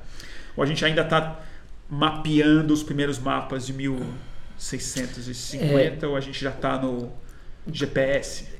Eu vou fazer uma, um, vou devolver a, a, tua pergunta com uma pergunta. O que, que seria mais revolucionário para a vida humana na Terra? A gente curar o câncer, a gente criar uma longevidade de 300 anos para as pessoas que pudessem pagar, que é uma coisa que a biologia está fazendo, tá vai fazendo, fazer, é. ou uh, nós implantarmos efetivamente o cristianismo de forma que as pessoas amem as, as, as outras como a si mesmas. Se todo mundo que se diz cristão no planeta, quase 30% do planeta, fosse de fato cristão, isso ia ser uma baita revolução na nossa vida. Agora, se no mundo atual, em que as pessoas se professam cristãs, mas acreditam em mitos da Idade do Bronze pré-Moisés, arminha para cá e para lá, violência, tal, matar o inimigo, né, essa regra antiga de matar o outro e, e proteger os próprios. É, se isso daí não mudar e nós tivermos pessoas que vivem 300 anos, isso caminha muito mal. Então eu não acho que a grande redenção da nossa espécie Não, vai vir não. nem da neurociência, nem da nanotecnologia, nem da robótica, nem de nada. De novo, Vai vir de um, de um. de- na verdade, da gente completar um programa que é da idade do bronze. A pessoa, quem falou não matarás foi Moisés, a mil antes de Cristo. O Mike falou um monte de besteira também, vai. Não, eu não tô, eu não tô dizendo que, que era maravilhoso. Estou dizendo o seguinte: são coisas que. São, tem, tem 3 mil anos que a gente está tentando aprender essa lição e não conseguiu. E a gente está brincando com fogo, porque está inventando uma série de tecnologias que são altamente destrutivas e que podem criar, que vão criar e que já criaram a maior desigualdade que já, já existiu no planeta. Não, e que eu acho que até por esse tipo de revolução técnica que a gente está prestes a ver, inclusive possivelmente do cérebro e câncer e é, genes e tal, que é onde mais me preocupa, que é onde o abismo entre ricos e pobres vai ter uma dimensão biológica. Exato. Vai ter espécies uma- diferentes. Vai ter uma, vai ter uma especiação de curto prazo. Isso. Né, que a separação de espécies às vezes demora Isso, centenas de milhares de anos isso, para você poder isso. diferenciar, falar, tá, aqui já não cruza mais o chimpanzé com o, com Exatamente. o outro, com o exatamente. bonobo. O isolamento genético ele vai ser de classe, de casta. Ele já está acontecendo, Exato. de alguma forma. Exato. E, e ele sempre foi meio humano de algum jeito. Mas agora o que a gente está acontecendo, eu vi um, um- um cara falando disso, achei super in- interessante. Quer dizer, a gente está discutindo hoje no mundo de maneira massiva é, acesso universal à saúde, é, renda básica mínima e pacote de direitos humanos como algo que todo mundo pode. Tudo bem, estamos tentando garantir o direito a ninguém ser torturado, a mulher poder trabalhar, Não ser escravizado. não ser escravizado, discriminado, poder por ter- e poder ter uma sala de emergência, poder, sexual. poder ter acesso à educação e tudo mais. Mas o que, que vai acontecer com esse pacote quando forem dois conceitos de saúde diferentes? A saúde é universal, vai ser só uma sala de emergência e uma casta humana vai ter como escolher os genes dos seus filhos. A educação vai ser universalizada numa escola pública razoável e uma casta de pessoas vai ter lacing no cérebro e armazenamento de memória e acesso a um, a um processamento completamente diferente de uma pessoa que foi alfabetizada e tudo mais. É, a sensação que eu tenho é que a gente está muito mais próximo disso. Esse é um cenário até benigno, Bruno. O cenário que, que eu acho que se coloca pra gente, que é muito pior do que esse, Que de é desorganização completa. que os robôs vão tomar conta de tudo, vão tomar todos os empregos, vão passar a consumir e os seres humanos vão terminar Você acredita os seus nisso, dias. né? Não, eu acho que isso é uma possibilidade concreta. Concreto. Há, há, há 150 mil anos a gente vivia de comer carniça. E pode ser que a gente termine os nossos dias comendo lixo. Vamos lá. Então vamos, vamos entrar no baixo astral de verdade, então. Vamos pro boletim do fim do, fim mundo, do mundo. mesmo. Eu me surpreendi um pouco quando eu vi você falando hoje que você acredita piamente, assim, que você acha que a consciência, não a inteligência, que a consciência, a autorreflexão, a consciência de que você é uma, uma entidade própria, Um eu, um eu, o self. um ponto de vista. Perspectivismo, vamos de Perspectiva- perspectivismo. ele, ele é simplesmente um epifenômeno de conectividade elétrica e neurológica, De complexidade da conectividade. de complexidade da conectividade. Ele não tem nenhuma outra dimensão que a gente ainda não entendeu. Ele é simplesmente o efeito de você conseguir produzir um cérebro eletrônico, ele vai ter um self. Eu acho que sim. Você acha que sim? Muita gente acha que a consciência que- artificial, que a inteligência artificial vai ser uma criação consciente do ser humano. A gente vai desenhar uma máquina para ser consciente. E tem muita gente tentando. Tem. E eu acho que isso não vai acontecer dessa maneira. O que vai acontecer é que essa consciência vai emergir da rede que nós estamos criando. E quando emergir, e talvez já tenha emergido, provavelmente não vai nos contar. Tá. Vou voltar nisso. Mas o que eu acho. O que me dificulta aceitar essa ideia, de simplesmente como um fenômeno que vai pum, aparecer, é que a sensação que eu tenho é que a gente ainda está assim. A gente está supondo que a gente já meio entendeu aonde a consciência está. Como neurocientista, você acha que a gente já entendeu mesmo? Eu acho que a gente está vivendo a geração, é na, é na nossa geração que nós vamos entender o que é a consciência como a gente entende a função renal, a função cardíaca, a função. Você acha que isso vai Acho que isso está Estamos acontecendo. na nossa geração. Está acontecendo. Está acontecendo. Está acontecendo. Porque de fora da neurociência, toda discussão me parece muito ligada em é, é inteligência e não consciência.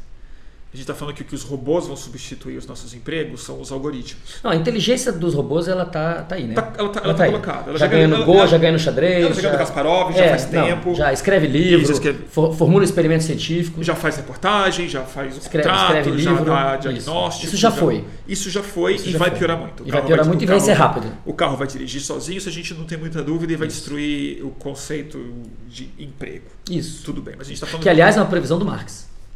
É, eu sei. É, mas a coisa que para mim ainda está deslocada da conversa é que uma coisa é inteligência artificial, outra coisa é a consciência artificial. E- Uhum, e, uhum, quanto mais eu me interesso, Isso, esse ponto. Deixa, eu- deixa eu então pegar esse ponto. Nós não entendemos o suficiente o que é a consciência para fazer uma máquina ser consciente porque desenhamos ela assim. sim, Mas, sim. no- mas tudo indica que a consciência possui certos atributos que nós já oferecemos para essas máquinas. Entende o que eu quero dizer? Então, a gente não sabe ainda fazer essa muqueca, mas a gente criou os ingredientes para que a muqueca se faça sozinha. será? Bom, sim, não sei, ninguém sabe, mas É. assim, é a minha intuição. A minha intuição é que a emergência da consciência artificial, ela não, é não vai ser É programada, não tá. vai ser desenhada. Não, eu, eu- Ela vai ser uma consciência. Quem foi que desenhou a internet do jeito que ela é? A internet é um caos. Não, ela é um É caos. um caos, ela é um caos de várias forças diferentes, com servidores em diferentes lugares, com pessoas fazendo, é, Mas a coisa central roteando aí- informação de maneiras é, completamente idiosincráticas, que mudam o tempo todo. Se emergir uma consciência artificial aí, quem que vai monitorar? Quem que vai saber? É diferente, você está lá no MIT e está com uma máquina incrível que você está tentando fazer a consciência, e se de repente ela emergir e for uma personalidade muito desagradável, os caras podem ir lá e desligar. Mas se ela emergir numa rede que é muito maior e muito mais complexa e que não tem um controlador olhando tudo, como é que a gente vai impedir isso de florescer, de se desenvolver, de evoluir? E veja, tem toda a informação, o Big Data todinho está na mão dela. Os investimentos hoje, os algoritmos que fazem os investimentos de day trade são é tudo automático. Não, eu sei. A gente tá. ra- Nós todos já passamos boa parte das nossas funções cerebrais para as máquinas. Então- Somos todos ciborgues tipo 1. Os nossos filhos são ciborgues tipo 2. Porque para eles isso é absolutamente normal, natural. Mas aí é que tá, aí que eu, eu fico pensando, por exemplo, eu consigo entender o apocalipse da inteligência artificial. que Tem esses exemplos filosóficos interessantes de pensar. Vamos dizer, o cara, o Vale do Silício construiu o computador perfeito, o Google fez o computador perfeito é, de inteligência artificial, cujo objetivo dele experimental para provar essa hipercapacidade dele de achar saídas e ter rede dele e tal, não sei o que, para usar tudo que for necessário para calcular o pi. Então, primeiro experimento, eu vou botar o computador para calcular o pi e ver se chega no, no fim. Vamos ver se ele dá uma saída para essa questão. E em duas horas o computador fala: Não, então para calcular o pi, eu estou processando aqui, eu entendi que eu preciso de todos os recursos, porque não vai ter fim, então eu preciso de um processador mais alto e a energia que vai consumir não vai ser. Então, simplesmente por um algoritmo, por uma lógica fria da coisa, esse, esse, esse cálculo do pi vai destruir o mundo inteiro. Porque ele fala, então vou matar todos esses seres humanos aqui para sobrar mais energia e eu poder fazer uma hidrelétrica maior e, e calcular a porra do Calcular mais casas decimais. e calcular o pi que vai até o fim do, do universo. É, isso é uma coisa. Outra, mas isso ainda é inteligência, é um algoritmo que está reagindo. Ele está programado para fazer isso e faz todas as operações necessárias. Isso tem um selfie. A coisa para mim louca é, é a- é a, é a coisa da experiência, da qualia. Uhum, É o problema duro da consciência. Eu quero colocar tá. o problema difícil da consciência. Uhum. Que é, tudo bem, a gente entendeu que a cognição está dessa forma, que a sinapse, que a memória fica aqui atrás, e o cerebelo e tudo mais. Mas outra coisa é isso que a gente tem aqui. Essa projeção, que a gente falou, é a projeção da consciência. Perfeito, eu queria chegar nesse ponto. Desse- representação desse- da representação. A, a representação da, da- é, representação que dá uma ideia de self. Isso. Seja lá o que Uma narrativa seja. sobre você que não é simplesmente a sua experiência no real, mas é uma narrativa sobre a experiência do real. É, porque tudo que a gente tem de consciência, por mais que a gente elabore culturalmente, espiritualmente, psicanaliticamente, volta nas três coisas centrais da savana. A gente ainda é uma, um, um organismo, não uma máquina, que foi, que foi esculpido pela seleção natural e pela evolução para não morrer, comer e reproduzir. Achar um parceiro, achar comida e Não virar comida de ninguém. e não virar comida de ninguém. Uma inteligência artificial, uma consciência arti- art- art- artificial é quase assim, qual é o qual é o drive? Qual o motor evolutivo? Qual a, a coisa que força o self? Porque a sensação que eu tenho é que o self também não é simplesmente uma projeção de projeção. Ele é uma saída evolutiva. Ele ele melhora a condição do indivíduo orgânico sobreviver e cooperar, e se adaptar, e competir, e comer, e achar um parceiro. Mas talvez ele não tenha nenhum sentido de ser como self, talvez ele não tenha sentido essa, esse drive. Eu Esse, entendo a sua, eu entendo a sua questão, mas eu talvez acho. ele seja anedônico, é isso que eu quero dizer. Talvez ele seja Sim. anedônico, ele não, é, tem, mas, mas aí que tá, né? não tem futuro ele. É, todos os algoritmos, todos os robôs, todas essas máquinas têm missões, têm função, têm propósito, tem, tem que o algoritmo, o algoritmo leva a algum exato, alguma coisa que é a sua missão. Então, se a gente for olhar, a ficção costuma antecipar essas coisas. né? Vamos olhar o Asimov, vamos olhar aquele filme Ela, Her, é. Her, né? No, no, no filme eh, Ela, o cara compra uma inteligência artificial que no, no início é basicamente uma secretária eletrônica sofisticada. Né? Só que ela, ela tem a capacidade de aprender e ela é generativa. Ela é, ela é capaz de aprender e de gerar mais coisas e novos comportamentos. Que no caso dela são vozes. né? Então no início do filme ela é uma secretária eletrônica, no meio do filme ela é uma namorada, muito mais complexa que uma secretária eletrônica, e no final do filme ela, ela é milhares de pessoas, inclusive se- aquela namorada que no final já esquece do cara. Não, e ela se funde com o Alan Watts. Exatamente, ela está conversando com as grandes mentes que já morreram e que estão gravadas. Ela abandona o cara. Ela abandona o cara. Ela abandona o cara. Em, em prol do quê? Do, do, do, do grande é, inconsciente coletivo. Da dissolução do ego. Da dissolução do ego, Da do, dissolução do do- ego. do Big Data. É então, essas máquinas têm acesso a tudo isso. Elas têm propósitos. Propósitos tão comezinhos quanto um Que podem animal que quer sobreviver. Que podem se compõem um só. Exato. E elas têm uma complexidade que permite essa representação da representação da representação. A, a- a- Fala sobre isso. é, o tunelamento das representações. Então, por exemplo, um sapo que está tentando que, que pegar é uma consciência? mosca. Então vamos lá. Então vou- botando a pergunta mais objetiva. Me responda você. O que, que é a consciência, na sua opinião? O que, que você chama de consciência? é a capacidade de representar internamente. Vamos falar da nossa consciência. Então a gente tem a capacidade de, dentro do nosso cérebro, representar o mundo. Então isso é uma representação, digamos, de ordem 1. E aí, depois que a gente tem essa representação do mundo, digamos, a retina, o tálamo, o córtex visual, que está fazendo uma representação do A mundo mais ou menos isso. isomórfica, né? Aham. Então, mantendo, digamos, as certas as proporções e tal. Ah. Mas depois que você tem essa representação interna do mundo, aí você tem um espelhamento disso dentro do cérebro. Então, dentro do cérebro tem um outro lugar que representa essa região. É o observador da observação. Exatamente, perfeitamente. É aí que a, a porca torce o rabo.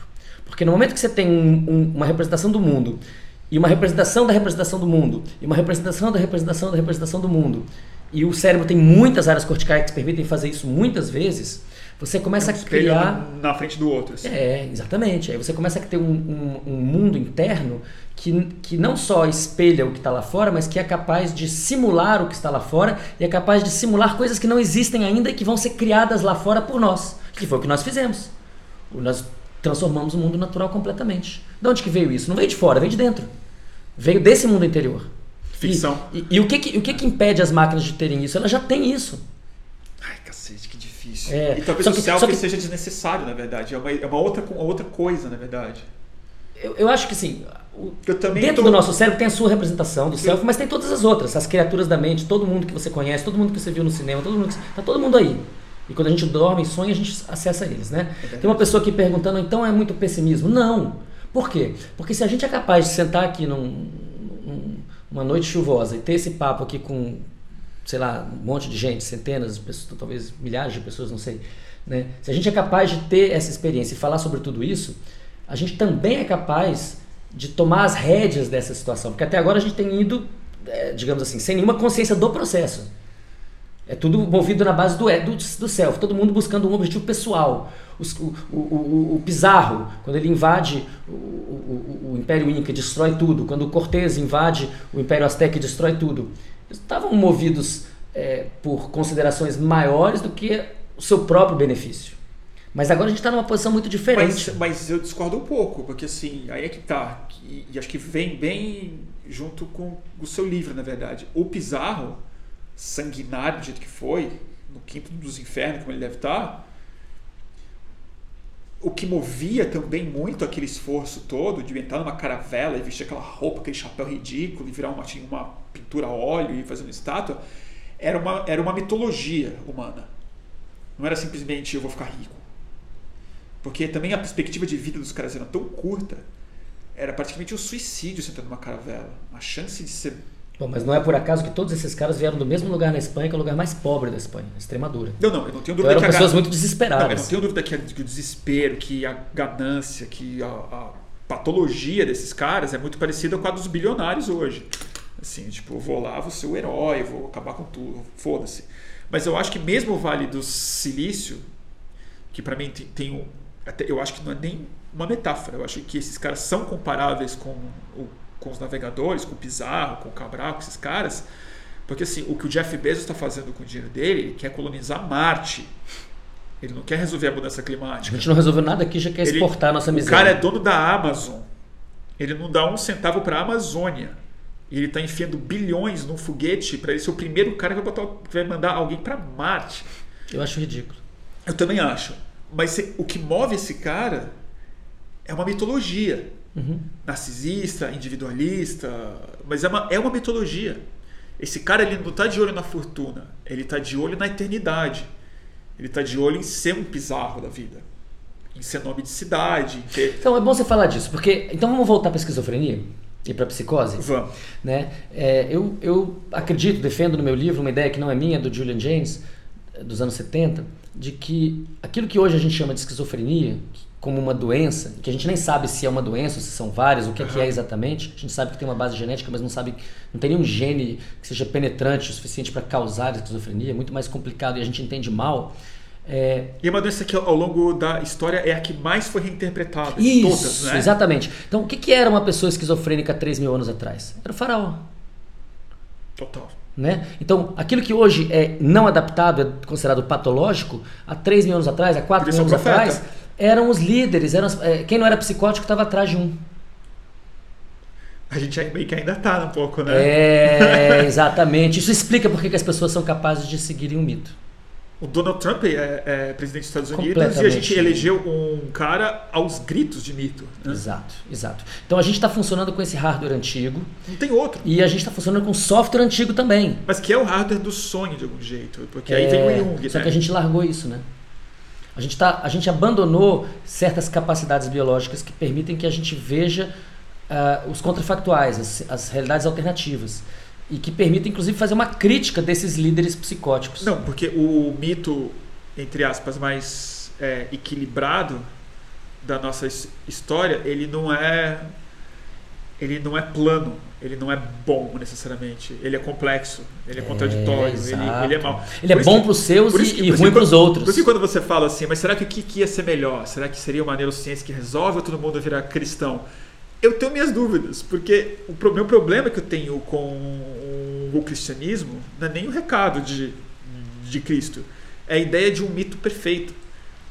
Sim, mas é, o que você esperaria de, um, de, uma coisa que foi feita 2019 anos atrás? Pois é. Tipo assim, é muito mas antigo, mas a gente, ainda tá, a gente ainda está tentando fazer aquele projeto. É, mas, será, é. mas você não ah. acha que talvez o projeto mais interessante mitológico seja uma coisa muito mais parecida com os mitos, com todos os outros mitos que não vieram daquele lugar, basicamente? Não, até acho, só que na prática, é, quase todo o planeta ou é cristão ou é muçulmano. Que é também um judaico-cristão, ah, tem, tem sua origem semita, digamos assim. Né? Não é judaico-cristão, mas tem origem semita. Tem, os mesmos, tem a mesma origem, inclusive reconhece Jesus como profeta e tal. Então, assim, a gente está lidando com ideias que surgiram entre Moisés e Maomé. A gente está falando assim de, de, da idade do bronze até o ano 600, né? depois de Cristo. Então, a gente está falando de coisas muito antigas e que ainda estão dominando maneira, né? o hinduísmo, que também é muito antigo. Juntar essas três religiões, pronto, você está falando de praticamente todo mundo. Né? E, e, e, isso é um grande problema, porque de certa maneira é como se a gente tivesse uma necessidade né, de, um, de, um, de um sistema operacional muito novo e com um hardware antigo e com um software também muito antigo. É, eu queria voltar na história do James, que ele Vai. fala que, é o seguinte, que, que quando Essa mentalidade psicótica adaptada, muito bem adaptada, que começou lá no Paleolítico e que redundou numa civilização piramidal, como foi no Egito, como foi na Suméria, os zigurates e tudo mais, que basicamente era o culto dos mortos, né? todo aquele esforço para fazer tumbas, tumbas que podem ser vistas de satélites. Inacreditável, né? Incrível, né? É um processo muito incrível. É, em algum momento isso colapsa.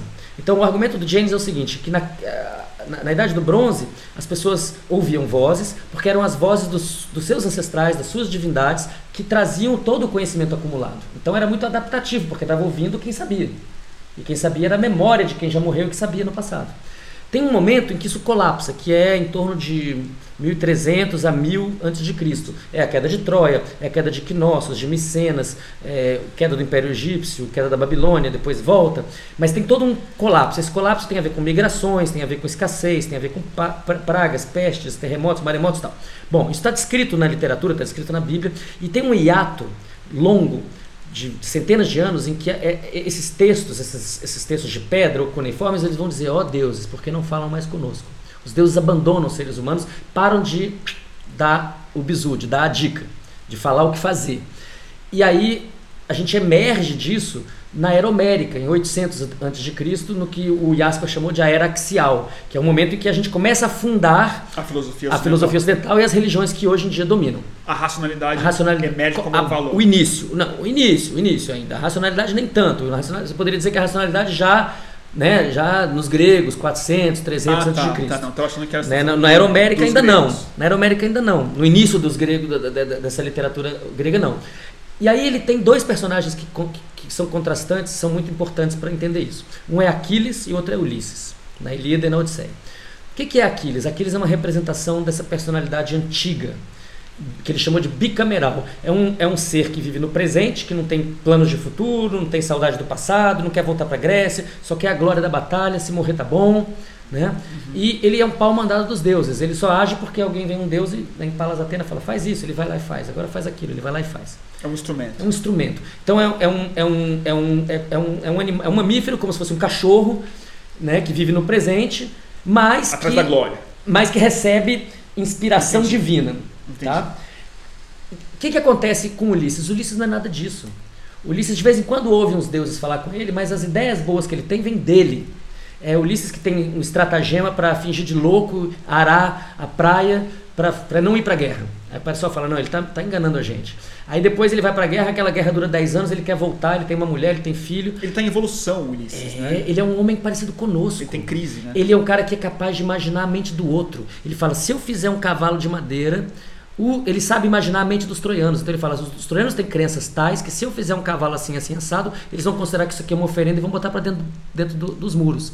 Ele é um cara capaz de enganar o, o Cíclope Polifemo, enganar a Circe. Então ele está o tempo todo enganando as pessoas através de estratagemas muito humanos e que não se dão com diálogo com os deuses, se dão com diálogo interno, que é o que nós temos. A revelia dos deuses. A revelia dos deuses. Os deuses falam um pouco com ele. ele. ele. Não, ele também se rebelando se rebela contra, contra as figuras míticas. Né? Muitas né? vezes, é. inclusive Poseidon briga com é. eles e tal. O que, que isso sugere? Sugere que nesses dois livros fundamentais da, da, da nossa tradição eh, cultural, essas duas mentalidades estão contrastadas. Uma mentalidade do passado, que é psicótica, e uma mentalidade do presente, que ouve vozes, mas que considera que essas vozes são, vozes são próprias. Nós todos fazemos diálogo interno o tempo todo, mas em geral consideramos que essas vozes são nossas. E isso não gera é, alteridade, não gera dissonância.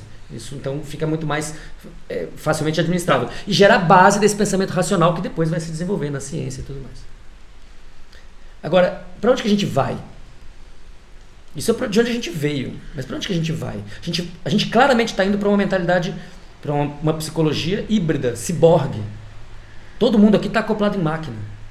Todo mundo passa muitas horas de tela por dia. Muitas. Muitas, cada vez mais. Aliás, só um parênteses curto, não precisa nem entrar muito nisso, mas você me disse uma coisa hoje que acho que virou a razão pela qual eu vou ter que cuidar melhor das minhas telas. Você falou que o uso de tela por mais de tantas horas por dia reduz o hipocampo. Tem estudos mostrando que o uso de telas é, o jogo de videogame é, por várias horas por dia causa redução do volume do hipocampo. Sim. Nós, eu diria que assim, o maior, maior problema de, de dependência que a gente está enfrentando no mundo hoje, mais até do que o álcool, são as telas. Eu tenho certeza que sim. Mas vou voltar para o que você está falando. Para onde vamos agora, né? Para onde vamos? Eu acho que a gente está numa disjuntiva. É, na nossa geração, ou a gente vai dar um jeito muito legal no planeta, cuidar muito bem de todo mundo que está vivo, inclusive de outras espécies, e parar com a maneira extremamente abusiva como nós tratamos as outras espécies, ou a gente não vai durar. É, eu também acho. Bom, isso está colocado, né? Está bem claro. Está bem claro. E é engraçado como essa ficha parece que caiu generalizadamente há alguns meses, né? É um fato colocado há muitas, muitos séculos, na verdade, mas agora parece já está pessoas... iminente, né? Tá, é, tá, já, já, já dá para ver do horizonte, né? Uma coisa que eu acho que a gente tem que pensar é o seguinte: é, o aquecimento global ele já rolou. Eu sei. E isso significa que quem está no hemisfério sul se ferrou. se ferrou. Porque o hemisfério sul está todo concentrado no Equador e vai desertificar. É trópico, é. Enquanto que para o hemisfério norte é um bom negócio. Porque as terras estão mais concentradas no, no polo. E por isso que a Rússia, por isso que a Rússia há muito tempo tá cagando já está, é, entendeu? Tá investindo em quê? Em coisas que aquecem o ambiente, inclusive guerras. Não, e é por isso que os americanos agora, e o, o Trump está falando isso, e o Mike Pompeo está falando isso agora, falando, ah, isso não é tão mal. Só que eles estão esquecendo uma coisa, que na hora que a tundra degelar, vai subir metano. Não, eu sei, eu sei. Então não é tão simples assim. Eles estão pensando como, como paleolíticos. Estou pensando como paleolítico. É, a coisa que mais me fascina, assim, eu tenho um pouco essa obsessão com o problema mitológico mesmo, né? Que eu acho que o grande problema é que a gente, de novo, não conseguiu criar nos últimos 150 anos e foi tentado de maneira ensaística, assim, o movimento hippie, algumas coisas da nova era, a arte tentou algumas coisas e tal, tudo meio foi rapidamente apropriado, virou ironia ou virou algo muito periférico. Até porque isso não cria um mito muito fácil. Mas é o que eu quero dizer com o mito é a gente não conseguiu criar uma estrutura simbólica para falar com o inconsciente humano as coisas que a nossa racionalidade já sabe. Então, assim, essa dissonância que existe entre o córtex, entre a consciência superficial, que é o que a gente acha que a consciência é, e o oceano embaixo do. E, e, e, o grande iceberg por cima, por baixo da consciência, que é o inconsciente, todos esses processos antigos, evolutivos e simbólicos, eles não dialogam muito fácil a não ser através dos símbolos. E que a estrutura simbólica é o que a gente grossamente chama de mito. O que eu quero dizer é o seguinte: a gente não conseguiu criar dimensão simbólica, uma história, uma narrativa, capaz de comunicar ao nosso inconsciente o que a gente sabe sobre a origem das espécies. Com certeza. Sobre o telescópio Hubble.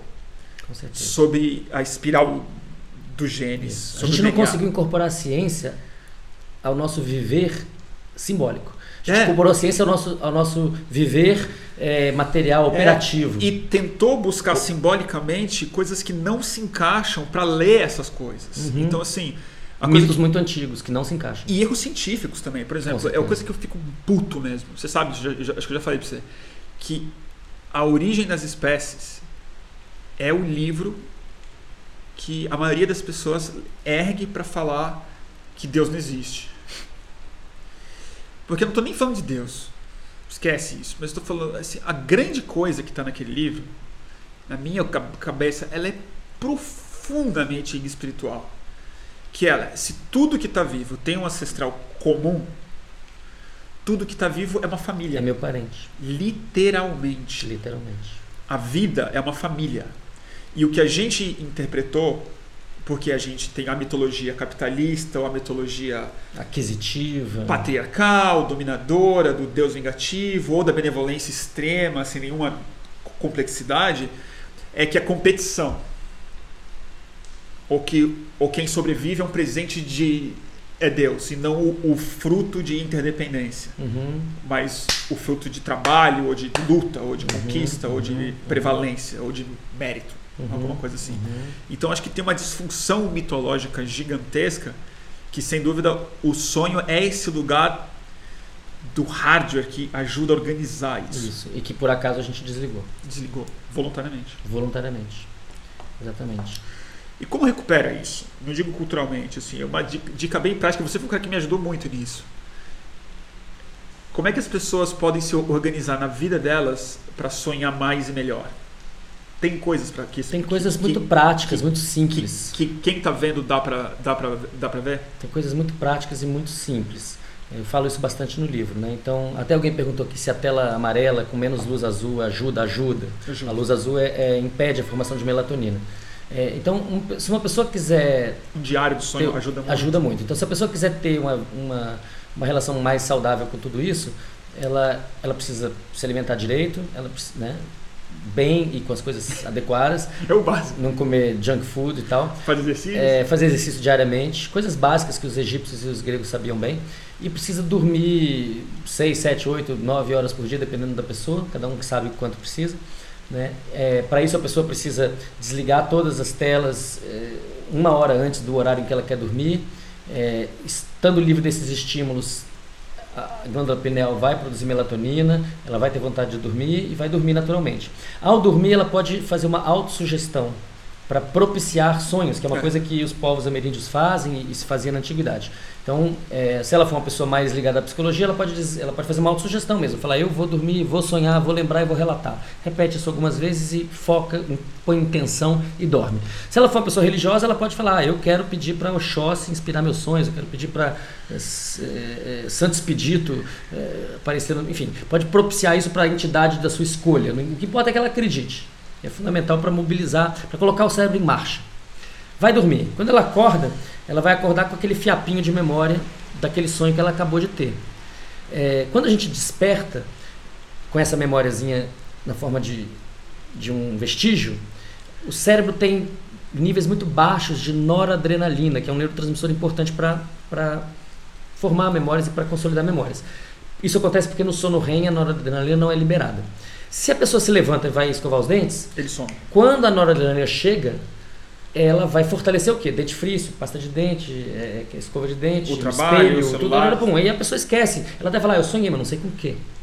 Mas se ela fica na cama e fica agarrada naquela memória e espera um pouquinho, o cérebro dela libera nor- noradrenalina e aí aquela memória fica mais forte. E aí ela pensa naquilo, fica mais forte ainda. Aí ela começa a puxar aquele fio daquele novelo e as pessoas que às vezes me dizem nunca sonhei, não sonho, elas aprendem a fazer isso e depois de uma semana estão fazendo 10, 12 páginas de sonho por noite. É, eu sei. Né?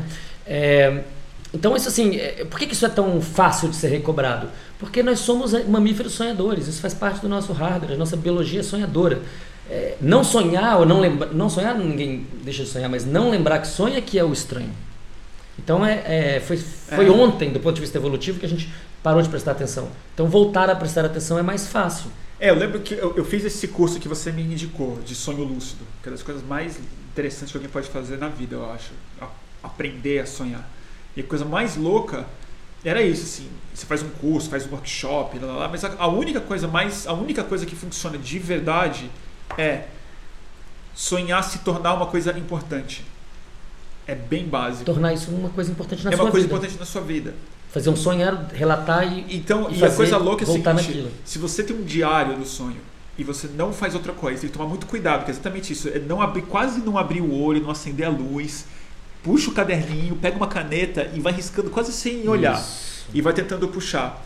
Você faz isso sério, umas duas linhas, Vai. puf, começa, Começa. a vir. Começa, Começa a a vir, vir. começa a vir, começa a vir. E surpreendente. E vem umas coisas loucas. Loucas. Loucas, assim. Muito É interessante. muito interessante. Eu tenho diários de anos atrás e nunca mais fiz. E é muito impressionante quando você faz isso regularmente. Eu já fiz isso regularmente por muitos anos. Hoje em dia eu não faço, porque eu tenho um filho pequeno e ele acorda às 5 e meia e não, não dá. A adrenalina tá ali. né? É, ali tem, o- tem que cuidar daquilo. É, Mas quando você pode fazer isso por um tempo razoavelmente longo, é muito interessante perceber que os seus grandes problemas estão todos codificados lá. O sonho é uma excelente descrição do que está te acontecendo agora. Só que às vezes você não entende o que está te acontecendo, mas em retrospectiva fica tudo muito claro. Prospectivamente depende de uma de um conhecimento da interpretação dos sonhos, de uma, um- uma introspecção profunda para poder realmente antever as coisas. Mas retrospectivamente é muito claro e é muito revelador, e aí ensina a gente a interpretar. Quando você fala, puxa, há um ano eu tive um sonho assim assado que eu não entendi, mas agora eu entendo o que ele quer dizer. Isso já te ensina a lidar com seus futuros sonhos.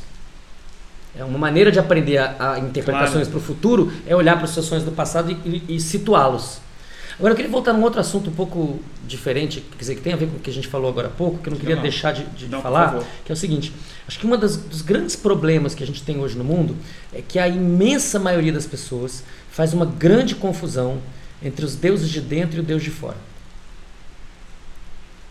Os deuses de dentro são os deuses que moram dentro do nosso cérebro, ou seja, são as entidades, representações de qualquer coisa, de ancestrais, de divindades, de, de, de orixás, de, de santos, de o que quer que você chame de é, entidade que mora num, num plano espiritual e que nós criamos Arquetípico. arquetípicos que nós desenvolvemos e nos quais vale muito a pena crer. Por quê? Porque se você acredita, sei lá, hoje é quinta-feira, dia de Oxóssi, hoje é sexta-feira, Sexta agora. então é dia de Oxalá. Então, se você acredita em Oxalá e tem, e tem uma ligação com Oxalá e utiliza as cores de Oxalá e utiliza os modos de Oxalá e etc., se isso é uma ideia da sua cabeça, faz todo sentido pedir coragem para Oxalá, pedir persistência para Oxalá, pedir é, é, ideias para Oxalá. Por quê? Porque é uma parte do seu próprio corpo. Não é você, mas mora dentro de você. E nesse sentido é muito eficaz. Por exemplo, quando você fala assim, eu quero coragem, você está pedindo basicamente né, uma, uma mobilização biológica De forças. de forças, de neurotransmissores, de, de glicogênio, de, assim, você está pedindo que o seu corpo reaja a uma determinada situação. Faz muito sentido pedir isso para as deusas de dentro. É o auto-xamanismo. assim. É, isso. Qual que é o problema? O problema é que as pessoas acham que esses deuses todos moram lá fora. E aí elas confundem aquilo que é um acúmulo cultural humano com o universo. O que as, as pessoas confundem esses deuses que são criação humana com a própria existência do espaço-tempo. O universo, vamos chamar o universo de o Deus de fora, né? a grande divindade, chama do que quiser, mas vamos chamar de, de Deus. Evidentemente que não adianta eu pedir nada para esse Deus. Claramente. Como é que eu vou pedir emprego para esse Deus, entendeu? Você fala assim, ó ó Deus, não deixe o tubarão me comer, mas eu, eu sou tão parte desse Deus quanto o tubarão. Então, para os Deus, Não, o Deus de fora, não há que se pedir nada, a gente tem que contemplar e- e- e- e se dissolver nele. Agora, para os deuses de dentro, vale muito a pena regá-los como se fossem gerânios, entendeu? Fornecer a eles alimento, eh, práticas propiciatórias, cantos, rezas, etc., que vão mobilizar o seu próprio corpo em seu próprio benefício. Não, e é Isso é uma tecnologia paleolítica que deu certo. Deu muito certo. Não, é que pra mim tá na raiz desse que a gente falou um pouquinho sobre efeito placebo, essa- essas, essas, essas coisas, né? São as estruturas que todo mundo tem, que faz parte do self de todo mundo. Isso. Arquétipo, inconsciente coletivo, mil, mil maneiras de ler O placebo está profundamente ligado a isso. É, então, é isso que é interessante. Mas aí vem a, a minha pergunta. Eu acho que eu tô tão ferrado já pela, pelo excesso de, de análise dessas coisas que eu não consigo ter a ilusão necessária para acreditar para tratar os deuses de dentro como se deuses fossem. Quer dizer, eu já anulei a dimensão simbólica e arquetípica deles em nome de uma tipo, é, tipo eu já sei o que eu estou fazendo. Posso te dizer uma coisa? Por isso, só para encerrar, é- aí eu vou fazer vou ter muito mau gosto, mas eu vou ter que falar. Eu acho que é isso que os coaches estão tentando ativar nas pessoas. Uhum. Essa mania de coach, talvez seja falta de xamã mesmo. Falta de xamã, falta de, de, É de falta psicanalista. de- falta não, é falta de levantar essas, essas, essas energias internas que a pessoa fala, lá fora não tá a saída.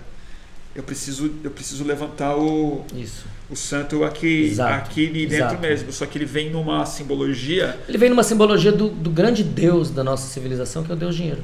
E o, e o, e o, e o, e o individualismo. Né? Individualismo. Eu vou fazer isso para ficar mais rico e ter mais aquisição e. Enfim. O que, que você ia falar? Não, o que eu ia te falar é o seguinte, que é, na minha experiência, se você, de um ponto de vista, digamos, ateu, materialista, montar aqui na sua casa um altar, escolher os santos da sua preferência, colocar lá, e todo dia você colocar água, colocar mel, colocar flores, colocar aquilo que... Vai rolar. E rezar e cantar, vai rolar. Assim como se você fizer propiciar os seus sonhos, eles vão rolar. É, eu já tive isso um pouco mais na minha vida, eu acho, na minha fase mais psicodélica mesmo.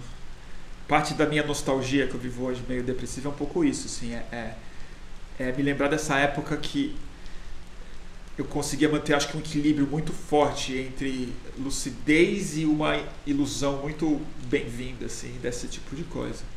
Mas que eu tinha, eram, eram rituaizinhos que eu criei dentro da minha vida psicodélica, que não tinha nada a ver com nenhum Deus expresso já em alguma narrativa simbólica, mas era isso. Eu tinha os meus amuletinhos, as, as é pedras que eu pegava quando eu tinha algum grande insight numa trip psicodélica na natureza, é, sabe?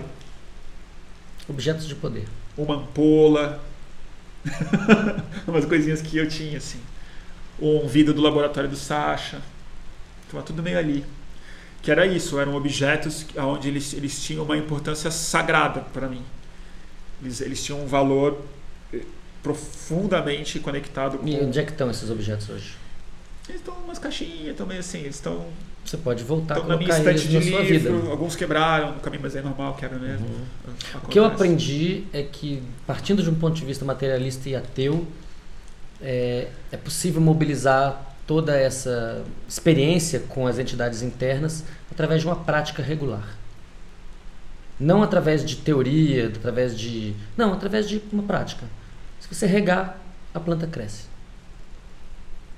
Interessante demais. Ó, estamos no ar há duas horas já. É bastante tempo. O pessoal tá animado. Eu quase não, não, não, não li aqui. Tem bastante comentário. Vem cá. Deixa eu. Bom, tem muita coisa não Quanta coisa. Waking ler. Life. Waking Life é bom, hein, gente? Muito bom. Quem não viu tem que ver. Tem O Waking coisa... Life é uma coisa maravilhosa, porque o Waking Life faz uma proposta para explicar a vida vi? eterna. Você nunca viu? Nunca vi. Ah, então eu não vou, não vou fazer o spoiler aqui, não. Não, mas pode fazer, agora já foi. É. Bom, não sei se vai dar spoiler pro pessoal que não viu. Aí o pessoal fica, pode ficar mais É chateado. um do filme muito eu. importante e você pode ver o filme como sendo um filme é um, é um discurso filosófico, é um filme que fala sobre tudo, mas você também pode ver o filme como sendo a sequência de sonhos cada vez mais abstratos que uma pessoa tem quando morre. Não vou falar mais nada, só isso. Tá. Eu- você sabe que o único medo da morte que eu, que eu, eu tenho. O único medo da morte que eu tenho, eu acho que parece muita pretensão falar isso. Mas uma das coisas que eu acho que o LSD me ajudou muito foi perder o medo da, da morte que eu tinha antes. Que é o medo. Acabou, meu Deus do céu, vou morrer, vai acabar isso daqui. Tipo, essa ideia eu tô bem confortável hoje em dia. Não, não queria morrer já, mas. Tá, tá tudo bem. A coisa mais próxima de uma bad trip que eu, eu tive, que foi um dos, Talvez o maior trauma psicodélico que eu tive foi numa vez que eu fui, comecei a entrar num pânico total. Depois até um professor de budismo falou que, que foi incrível isso. Ele falou assim, você teve uma coisa que é necessária ter para você passar de fase e tal. Mas que era o seguinte, eu me senti preso num ciclo de inevitabilidade, como se a morte não fosse uma opção. E nem para acabar, nem para reencarnar. Era, era como assim, tudo é terrível. A inevitabilidade do fim é terrível e a inevitabilidade de não morrer é terrível. Eu falei assim, nossa, que roubada. Sabe? Que péssimo existir. E ficou um loop na minha cabeça que eu falei, isso aqui é uma eternidade. E a ideia que me deu de medo da morte não é de reencarnar, mas é de que, olha que loucura, mas eu, eu, tenho isso. É quase como se o último pensamento, a última coisa que, a- que, a- que acontece, ela tem uma sensação de eco. É quase como se isso fosse se alongando do, do espaço-tempo e a sensação de fechamento fosse que esse pensamento é o ele é eterno quase. Ele tem uma sensação, ele tem uma qualidade de definitiva de é É resposta. interessante você falar isso. Eu estou fazendo um experimento no laboratório, estamos fazendo, porque é um grupo de pessoas, é, junto com a Natália Mota, minha, minha esposa, e, e- outras pessoas do laboratório, que a gente é, oferece para a pessoa uma imagem, digamos, eu te mostro um tubarão, e aí você dorme. Então, aquela última imagem que bateu na tua retina, a gente vai procurar ela daqui a 5 minutos, 10 minutos, 15 minutos, quando você estiver dormindo, eu te acordo e falo, o que você está sonhando com o quê? E aí eu a gente usa métodos matemáticos para comparar esse sonho com esse tubarão. E o que a gente tem encontrado é que quando você entra no sono, o tubarão até persiste, mas o afeto do tubarão desaparece. Como assim? Aquilo que é negativo ou positivo é neutralizado. Ah, o medo do tubarão. O medo vai embora. É só Fica a, só é só a figura. objeto. É. E você usa o tubarão mesmo? Usa tubarão e várias outras coisas. Ah, tá. É, várias, várias coisas, inclusive algumas de inspiração junguiana. É, esse a gente está preparando esse artigo, a gente já mandou para uma revista, eles aceit- gostaram, mas fizeram objeções, a gente está revisando. Está quase pronto. É, eu acho que. Eu gosto muito do, do Waking Life porque ele propõe uma explicação biológica de uma maneira muito sutil. Não, tô, não é que ele está explicitamente dizendo isso. Tá. Mas para quem quiser ver desse jeito, fica, fica muito convincente. É, é a ideia de que quando você morre, se você não morre, se você morre de uma maneira não muito traumática, é, o processamento, os neurônios continuam funcionando por um tempo depois, por exemplo, que o coração para de bater. Sim. E, e- existem sugestões de que esse tempo pode se alongar muito. Justamente porque tá, tem né, menos oxigênio, tem menos é, A disponibilidade de glicose. de tempo ou tempo objetivo? Não, então, digamos assim, em, em minutos que, que seus neurônios ainda estão funcionando, talvez a experiência disso seja de anos. Então, é, essa é a E- hipótese do filme. É. Essa é a sensação que eu e, tenho. E, e, aí você vai revisitar não aquela última sensação que você teve, que é uma coisa bem angustiante, como você está falando, mas você vai revisitar, na verdade, a coleção de memórias que você adquiriu e suas recombinações possíveis, aquilo que o Freud chamou de inconsciente. Então, se você passou a vida inteira fazendo o bem, vivendo relações boas, prazerosas, de trocas de ganha-ganha, Você vai ter uma você vai, ter uma- eternidade. você vai para o paraíso. E se você passou a vida inteira Vai pro inferno. o inferno. Então o inferno é a sua própria. Aquilo que você construiu na sua vida, você vai habitar por, um, por alguns minutos, mas esses minutos vão ser vividos É, como anos. A sensação que tende à, à eternidade. É, né? exato. Agora o que é interessante no filme é que ele vai, ele dorme, ele, ele dorme, aí ele tem um sonho, aí ele vai, vai, vai, vai, vai, e de repente aquilo fica muito absurdo, ele acorda. E quando ele acorda, ele está num outro sonho, ele acorda num outro sonho, um sonho dentro de um sonho dentro de um sonho, como uma, as bonecas russas. Só que à medida que ele vai progredindo, que os neurônios vão morrendo, as representações vão ficando cada vez mais abstratas.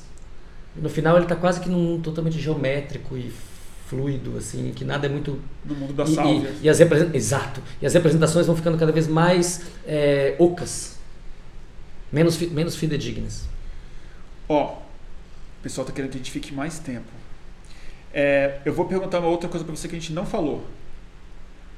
É, é que se puxar esse assunto não vai parar nunca mais.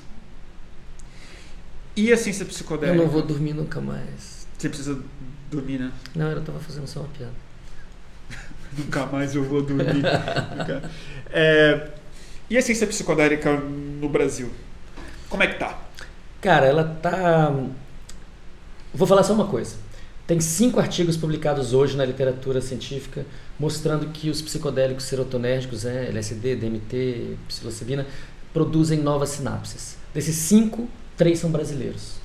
Dos cinco papers. Dos cinco papers publicados, três Isso. são brasileiros. Um é do grupo do Stevens Ren aqui na, no IDOR, outro é do, do grupo do Stevens conosco, é, Draulio de Araújo, do Instituto do Cérebro, e eu, do Instituto do Cérebro, e o outro é do professor Richardson Leão, também do Instituto do Cérebro. Então eu acho que isso diz muito. Tudo de Natal? E, é, não, Não, não. Rio de Janeiro, Rio de IDOR, Janeiro, o FRJ, IDOR, tá, o IDOR, o FRJ, tá? as duas coisas, e o FRN, o Instituto do Cérebro. O que, que isso me diz? Isso me diz que nesse momento, nesse assunto, nós temos uma, uma até uma certa vantagem competitiva. Dificilmente a gente vai manter isso, até porque o, o governo está destruindo a ciência brasileira Ah, completamente. Que nem te perguntar né? disso. Não, assim, é, é- esse é realmente o fim do mundo, se antecipando, que é um país sem, sem ciência e tecnologia não tem futuro. É, mas hoje por hoje nós temos é, 60% da produção. É, e isso aconteceu Mas- muito mas porque peraí, mas o- 60%? a ayahuasca é legalizada no Brasil. a Mas gente se- começou essa pesquisa pela ayahuasca. Mas 60% da produção de um estudo de uma linha específica, porque o MAPS, a Fundação Beckley está produzindo muita coisa, Não, não? eu estou falando especificamente de demonstrar que aumenta a plasticidade Ah, neural. Aumenta a plasticidade neural. Não estou falando que ajuda com, a- com, com alcoolismo, Não que ajuda ver- com depressão. Estou falando assim, você olhar para o neurônio e falar, puxa, tem mais sinapse, tem proteínas ligadas à sinapse, tem essa, essa coisa bem biológica, bem mecanística, que explica os efeitos clínicos. É, o Brasil tem 60% da literatura hoje. Se, se nós tivéssemos muita grana para fazer pesquisa e apoio né, e respeito, 60% de, de, de 5. de 5. Né? Se a gente tivesse gente muito pode apoio, talvez perder. daqui a 10 anos nós fôssemos líderes disso. Do jeito que a coisa caminha, com certeza a gente vai perder essa liderança. Cacete. Bom, eu vou fazer uma pergunta bem. Eu sei que para um cientista res- responder isso vai ser infernal. Mas assim, a gente já tem 10 anos que a gente mal se falou nos últimos 10 anos, mas foram uns 10 anos que eu, eu realmente, assim, tipo, a coisa andou na ciência psicodélica. Ela Andou ganhou, mesmo. ganhou o mainstream, tipo, não é mais. Não é mais papo de hippie. Não é mais estranho, não é mais fringe, negócio assim, tá aceito, tá sendo falado, tem gente muito careta indo atrás. e Bom, maravilha. 17 milhões de dólares ontem no Johns Hopkins, né? Para isso. primeiro centro de pesquisa psicodélica num dos, nos maiores hospitais de ponta dos Estados Unidos, só para pesquisa psicodélica. É, a coisa que mais me interessa, acho que é muito mais nesse campo que você está falando, que onde a gente é, é líder, do que no campo da psicoterapia. Não é porque eu não acho ele Uhum. importante, é porque o da psicoterapia eu já sei que é verdade. Uhum. Que bom que eles provem, mas assim, eu tô careca de saber, Uhum. a humanidade já sabe que isso é medicina É milenar. é milenar e, e dois mais dois são quatro. Uhum. nunca tive dúvida. Agora, por quê? Quais são os O que mecanismos? eu acho né? interessante não é nem só o mecanismo, é, é, é, é a perspectiva do telescópio mesmo. É assim, sob que medida eles são instrumentos, não para entender o que, que eles fazem no cérebro, mas o que, que a própria consciência é. Uhum. Porque do ponto de vista da percepção e cultural, artístico, individual e terapêutico mesmo, a chave da, do benefício psicodélico, digamos, é justamente a perspectiva que ele, que ele te dá sobre o que é ser consciente, Uhum. sobre as Uhum. possibilidades do seu cérebro, sobre como a realidade é uma percepção às vezes arbitrária, você tem um papel nisso, é uma criação coletiva sua da realidade das pessoas e tal. O quanto que agora como um instrumento e não como uma experiência, o que que ele está ajudando a revelar sobre a natureza da consciência Acho- do a ponto sua de vista pergunta cerebral. é, é preciosa. Se- é, quando a gente quer entender alguma coisa em biologia, em fisiologia, a gente busca, em geral, substâncias que são capazes de alterar aquele fenômeno. Né? Então você fala, bom, eu, se, eu, se eu aplicar adrenalina no sistema, ah, eu vou ter, por exemplo, um aumento do batimento cardíaco, Aham. um, um aumento da frequência cardíaca. E aí você vai lá, uma dose produz um efeito. Se aumenta a dose, o efeito é maior. Se aumenta a dose, o efeito é maior. Uma, uma relação dose-resposta. Né? E toda a fisiologia está construída desse jeito. Se a gente quer entender a consciência como a gente entende a função cardíaca, a gente precisa de substâncias que alterem essa coisa chamada consciência, que a gente não define muito bem, mas tem uma, uma ideia do que seja, de maneira dose dependente. E essas substâncias são os psicodélicos. Mas outras, E a não fazem, cannabis? mas outras não fazem isso? Por que, que o álcool não pode ser uma dessas substâncias? É- O psicodélico, sim. Então, então todas as substâncias. É até engraçado você falar, ah, substâncias que são psicoativas, me diga qual que não é. É. Né? Qual que não, é. Por isso eu coloquei os, os psicodélicos É. como Só, centrais. só- só que eu acho que é, por exemplo, o álcool, se você vai aumentando a dose, a, a experiência caminha para amnésia, ela caminha para o coma. Ela não é uma experiência que. Ela é interessante no início. Eu não acho que, que a gente deveria dizer que o álcool não pode ser uma substância usada para autoconhecimento ou para entender a consciência. Pode. Só que rapidamente a relação da dose com o efeito é meio que aniquila o efeito. Aniquila o efeito. Né? É muito diferente você pegar uma dose muito alta de álcool e comparar com uma dose muito alta de LSD. É completamente diferente. Completamente diferente. É, o que eu acho que é importante a gente entender é que, seja através do sistema canabinoide, como é o caso da maconha, seja através do sistema serotonérgico, como é o caso desses psicodélicos clássicos, seja através é, do sistema ah, opioide, como é o caso da sálvia, é, a gente está A salva entra no sistema opioide. Sim. A gente está pegando é, uma, um sistema, um, um tipo de receptor, por exemplo, e está começando a ativar aquilo de um jeito que altera tudo mais. Para ter parâmetro. Exato. Então o que você está fazendo é literalmente. Né, Joga uma pedra complicado. no É, é, joga uma lago pedrinha no e- laguinho e vê o que acontece. Aí você joga uma pedra ondas. maior. É. Exato. Então, nesse sentido, aí volta. é, Eu vou falar de uma coisa que alguém aqui pediu para falar, falar de Maturana de Varela, de autopoiese. O que, que é isso? Né? Nossa, que pergunta difícil. É, é, quer dizer, a autopoese é essa ideia de que o- o- os sistemas vivos são sistemas que se criam permanentemente, não em oposição ao mundo, mas em integração e numa, numa causalidade cíclica com o mundo. Um livro muito lindo sobre isso é a Árvore do Conhecimento do- dos dois, do, do Varela e do Maturana, que aliás é o nome da nossa biblioteca no Instituto do Cérebro, a Árvore do Conhecimento, e o nosso Ah, é? logo, o nosso logo tem uma, uma, uma folha que evoca o Maturana. É, eu cheguei a buscar o Maturana quando eu estava bem jovem, querendo fazer neurociência, procurei ele no Chile e tal.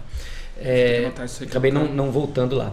Ele foi muito legal comigo. Na época eu falei, puxa, eu quero estudar o cérebro, mas eu não sei nada. Ele falou, que ótimo, vem aí, não precisa saber nada, a gente vai Então é conversar. você mesmo que é. É. Então, É, mas o, o Maturana é um pioneiro também de uma certa postura é, neurobiológica que é muito diferente da postura tradicional. A postura tradicional é cartesiana. Então, eu me separo do objeto de estudo, e aí eu produzo coisas, eu ataco, eu quebro, eu, eu, eu perturbo o objeto de estudo, mas eu estou do lado de fora. E eu não sei nada sobre aquilo do ponto de vista do sujeito. Né? Eu sou um observador. É, o Maturana começou a fazer a autopesquisa. Claro. Então, é, tem artigo dele dos anos 70, por exemplo, que figura 1 um, é uma transparência. Ele fala: pega essa transparência, imprime ela, projeta, agora pega outra, projeta, mistura elas, o que, que você está vendo? Então, os resultados do artigo dele não estão de fato no, no artigo, mas eles estão no cérebro de quem está lendo e produzindo aquelas experiências em tempo real. Claro. Isso é muito moderno. Não, mas faz todo sentido. Né? Faz todo sentido.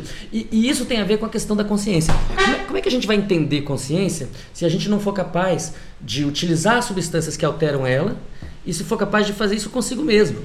Claro. Como é que eu vou entender a consciência dos outros se eu não entendo a minha? Não, eu sempre pensei isso, que assim, é a coisa mais bizarra do mundo. Assim. Imagina você fazendo faculdade de educação física se você não, não, não praticar nenhum esporte. Exato. Imagina se ser um fisioterapeuta, se parte da sua formação não for esticar, pegar a pessoa Exato. e dobrar. Como é que você vai ser um psicólogo, um psiquiatra, um neurocientista, se você não tomar LSD, amigo?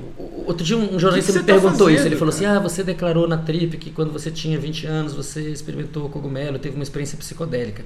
Você não acha que isso tira a sua objetividade para estudar os psicodélicos? Eu falei: Vou, vou reformular a sua pergunta. É, eu estudo sonhos. Eu faria um bom estudo de sonhos se eu nunca tivesse sonhado? Aí ele Sacou, né? Ele percebeu, é essa, ele percebeu. Cara? Mas um jornalista fazer, eu acho muito louco essa pergunta. Porque Mas é uma ingenuidade, uma ingenuidade é epistemológica. É ingenuidade epistemológica. Mas que ela não, ela não cabe em nenhuma outra área. Não cabe em nada. Não cabe porque nada. Ninguém, ninguém ousaria perguntar isso sobre qualquer outra disciplina. Imagina, médicos que já infartaram não podem operar. não, você não, já infartou. O sexólogo não... tem que ser virgem. Isso, exato. Bom, isso é. Bom, né? isso é minha igreja católica. Eu, né? ia falar, eu ia falar mal aqui, né? Porque os, os, os, padres e o Papa falam de sexo e teoricamente nunca fizeram. Mas desse Papa eu não falo mal, não, falo bem. Isso é um bom papo. Não, gente, eu sei, eu, eu sei que o mundo está acabando quando eu tô do lado da igreja católica, assim, tipo, contra o Brasil. Tipo assim, vai igreja católica, tipo, briga com o governo brasileiro, já pensou? Vem aí o sino da Amazônia. Vem o sino da Amazônia, vai, os comunistas Vai ser forte. Mas eu acho muito... Aliás, o, o pastor Henrique Vieira, aqui de Niterói. Henrique, né? Conheceu é, ele? Henrique, claro. Que figura incrível. Eu, eu, encontrei com ele lá em São Paulo, no lançamento do livro dele, que a gente está na mesma editora e se encontrou por, nessa ocasião. E aí ele deu uma palestra incrível, maravilhosa, o acoplamento de, de gesto e fala dele é maravilhoso e, e, o que ele diz é maravilhoso, né? E aí no final eu falei, Henrique, o que, que você diz para as pessoas quando elas te chamam de comunista?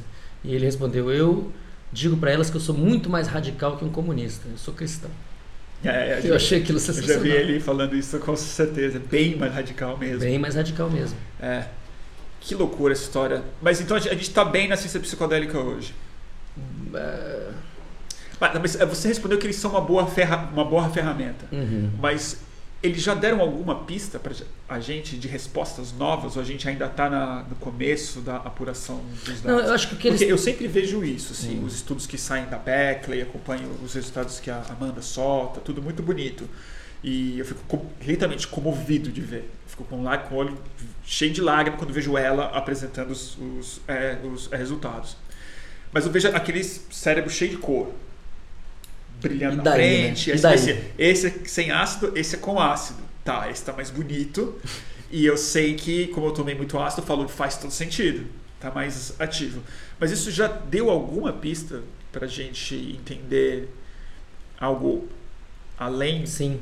do excesso sim, de sim. atividade no córtex frontal? Sim, sim. Que tipo de tem pista uma, um artigo tem? que, que nosso grupo publicou em 2011, um, o primeiro autor dele é o Draulio de Araújo, meu, meu irmão, querido irmão, colaborador, parceiro, e eu estou nesse artigo também, a gente fez isso juntos, é, em que nós mostramos, chama Vendo de Olhos é, Fechados. A gente mostra que a atividade do córtex visual quando a pessoa tomou ayahuasca e está imaginando alguma coisa, é tão forte quanto se a pessoa tivesse de, de olhos abertos. Ou sonhando. Uh, Ou mais. É que sonho, é, tem, uma, tem uma distinção entre sonho e a experiência da ayahuasca muito interessante. Tem um monte de circuitos é, dentro do cérebro, que a gente chama de rede de modo padrão, DMN, Default Mode Network, que é muito ativa quando a gente sonha e que é desativada na ayahuasca e que é desativada na meditação. E aparentemente isso tem a ver com o tipo de experiência. Quer dizer, quando você está vivendo as experiências imaginárias do ponto da primeira pessoa, como um ator dentro de um filme, isso ativa essa rede ruminativa de experiências. Mas quando você está contemplando as, experi as, experiências, deixando elas passarem, como é o caso da meditação, em alguma maneira do caso da, dos psicodélicos, é o contrário que acontece. Então esse paralelo entre sonho e psicodélico, ele, ele vai até um certo ponto, depois ele quebra. Mas de alguma maneira a coisa que eu acho mais interessante da ayahuasca e de alguns psicodélicos, como a, como a ketamina, por exemplo, uma dose alta de ketamina, talvez seja sido das coisas que eu mais tive miração na minha vida, de olho fechado. E ela era a coisa mais maluca que eu tive de visão foi com a ketamina. Porque apesar de não ser tão espetacular quanto o ayahuasca, era uma paisagem e onírica mesmo, assim, tipo, era um, vale, tinha um pássaros, tinha teatro água, um teatro, mas a coisa mais louca era o seguinte, eu consegui, era quase como um sonho lúcido e ele era muito mais estável do que um sonho. Então eu tava na paisagem e eu conseguia tipo contemplar ela com os olhos internos, assim, eu virava para o lado, via e eu voltava, tava lá ainda. Que é uma coisa que no sonho não acontece, é o jeito até o jeito que eu uso para checar se eu estou não você volta já é outra coisa sonhando é fazer aquele teste clássico de olhar uma coisa vira e volta e ver se ela está lá ainda. E na ketamina tava. E era tipo era holográfico mesmo assim ser uma realidade virtual. Você tinha me perguntado o que a gente aprendeu fazendo neurociência do psicodélico né? É, já então por exemplo nesse artigo de 2011 e foi legal porque a gente teve resultados que o, o grupo do, da Inglaterra só conseguiu ter muitos anos depois com LSD eles viram exatamente o que a gente viu com LSD com a ayahuasca. A gente viu com ayahuasca, eles viram com LSD. Mas muitos anos depois, a gente conseguiu chegar na frente deles. Uh, eu acho que anos. o artigo deles é de 2016 ou 2017, quer dizer, cinco anos tá. pelo menos.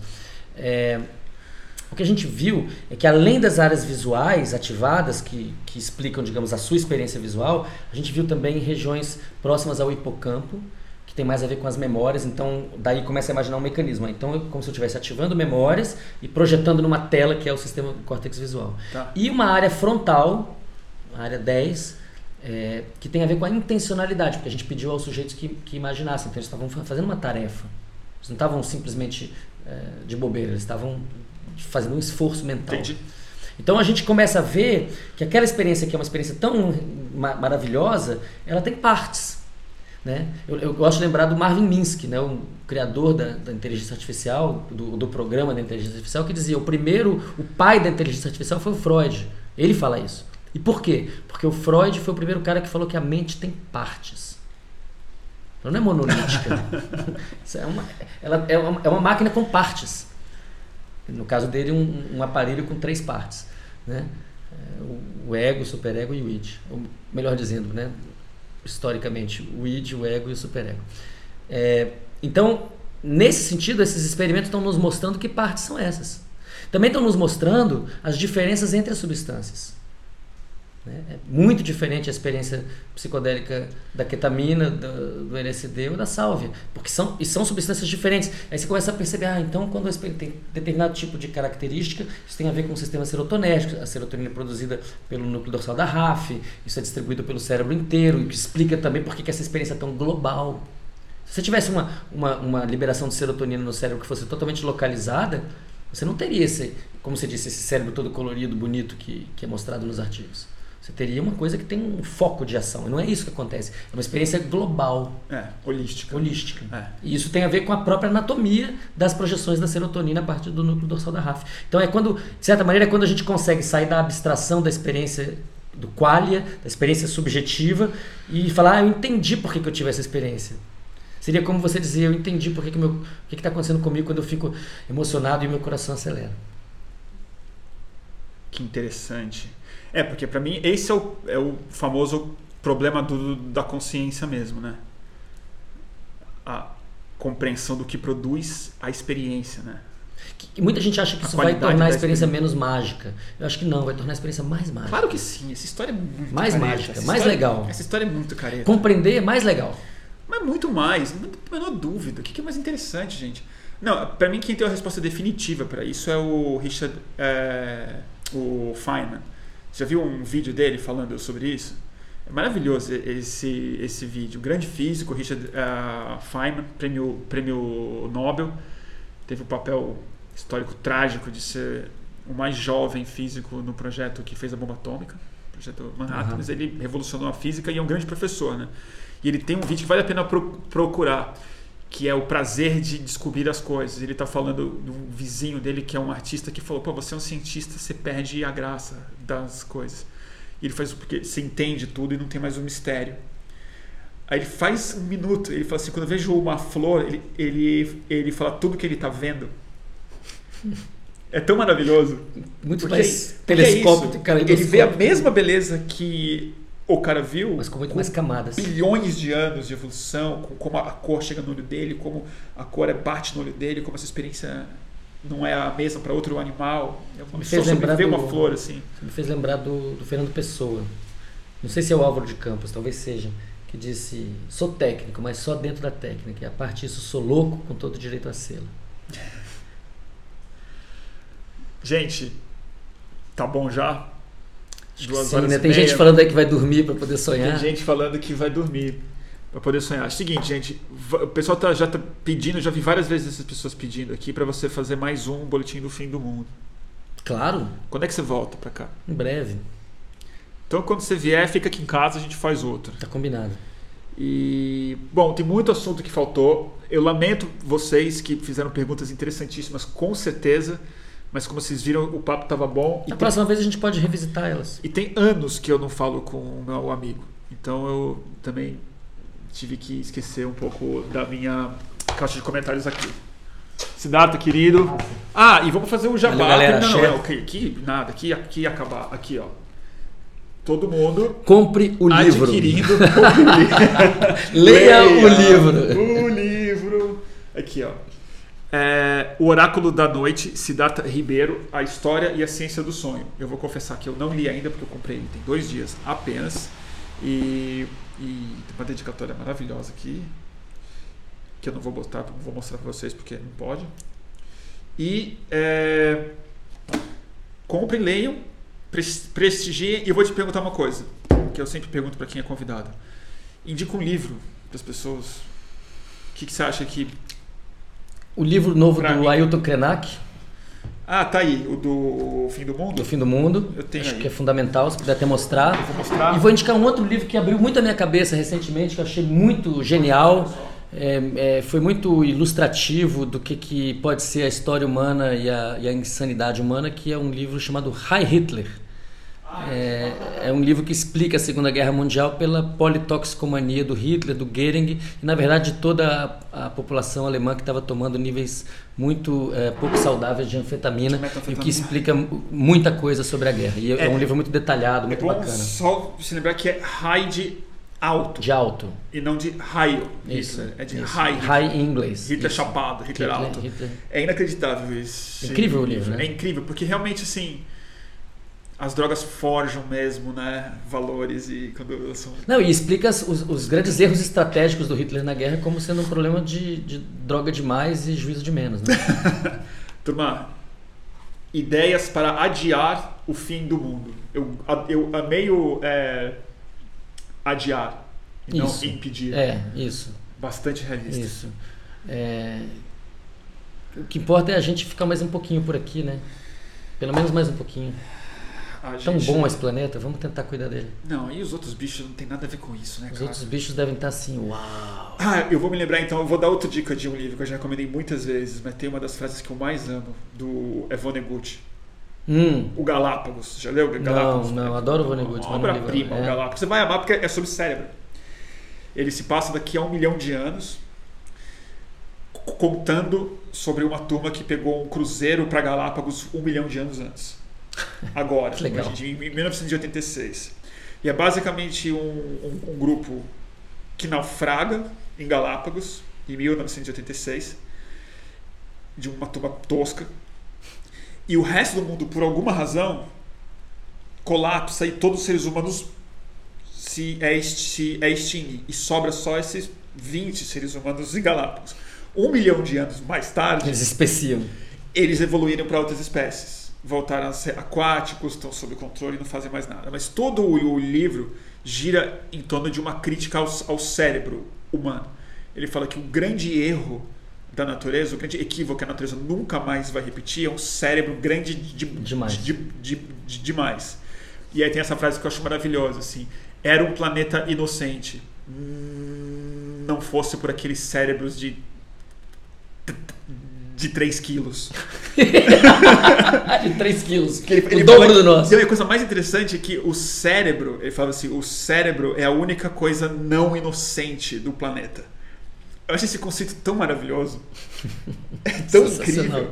Porque ele também é teológico. É, tipo, é aqui que está a ideia aqui, aqui de mora o pecado. pecado. Né? Aqui mora o pecado. Todos os animais são inocentes. Falava, Era um planeta inocente. Vivem, morrem por- e transam sem pecado. Era muito, e acho que tem a ver com isso, né? Muito obrigado, Siddhartha Ribeiro. Valeu, Bruno. A gente segue aqui, né? Muito Tamo legal. se despedindo simbolicamente. Pessoal, tchau, tchau. Turma, até a próxima. Valeu. E é, quem achou legal essa transmissão, lembre que é sempre possível apoiar o fluxo em nosso Catarse. catarse.me barra mantenha, underline ou underline fluxo. Mantenha o fluxo no Catarse. Bons sonhos, turma.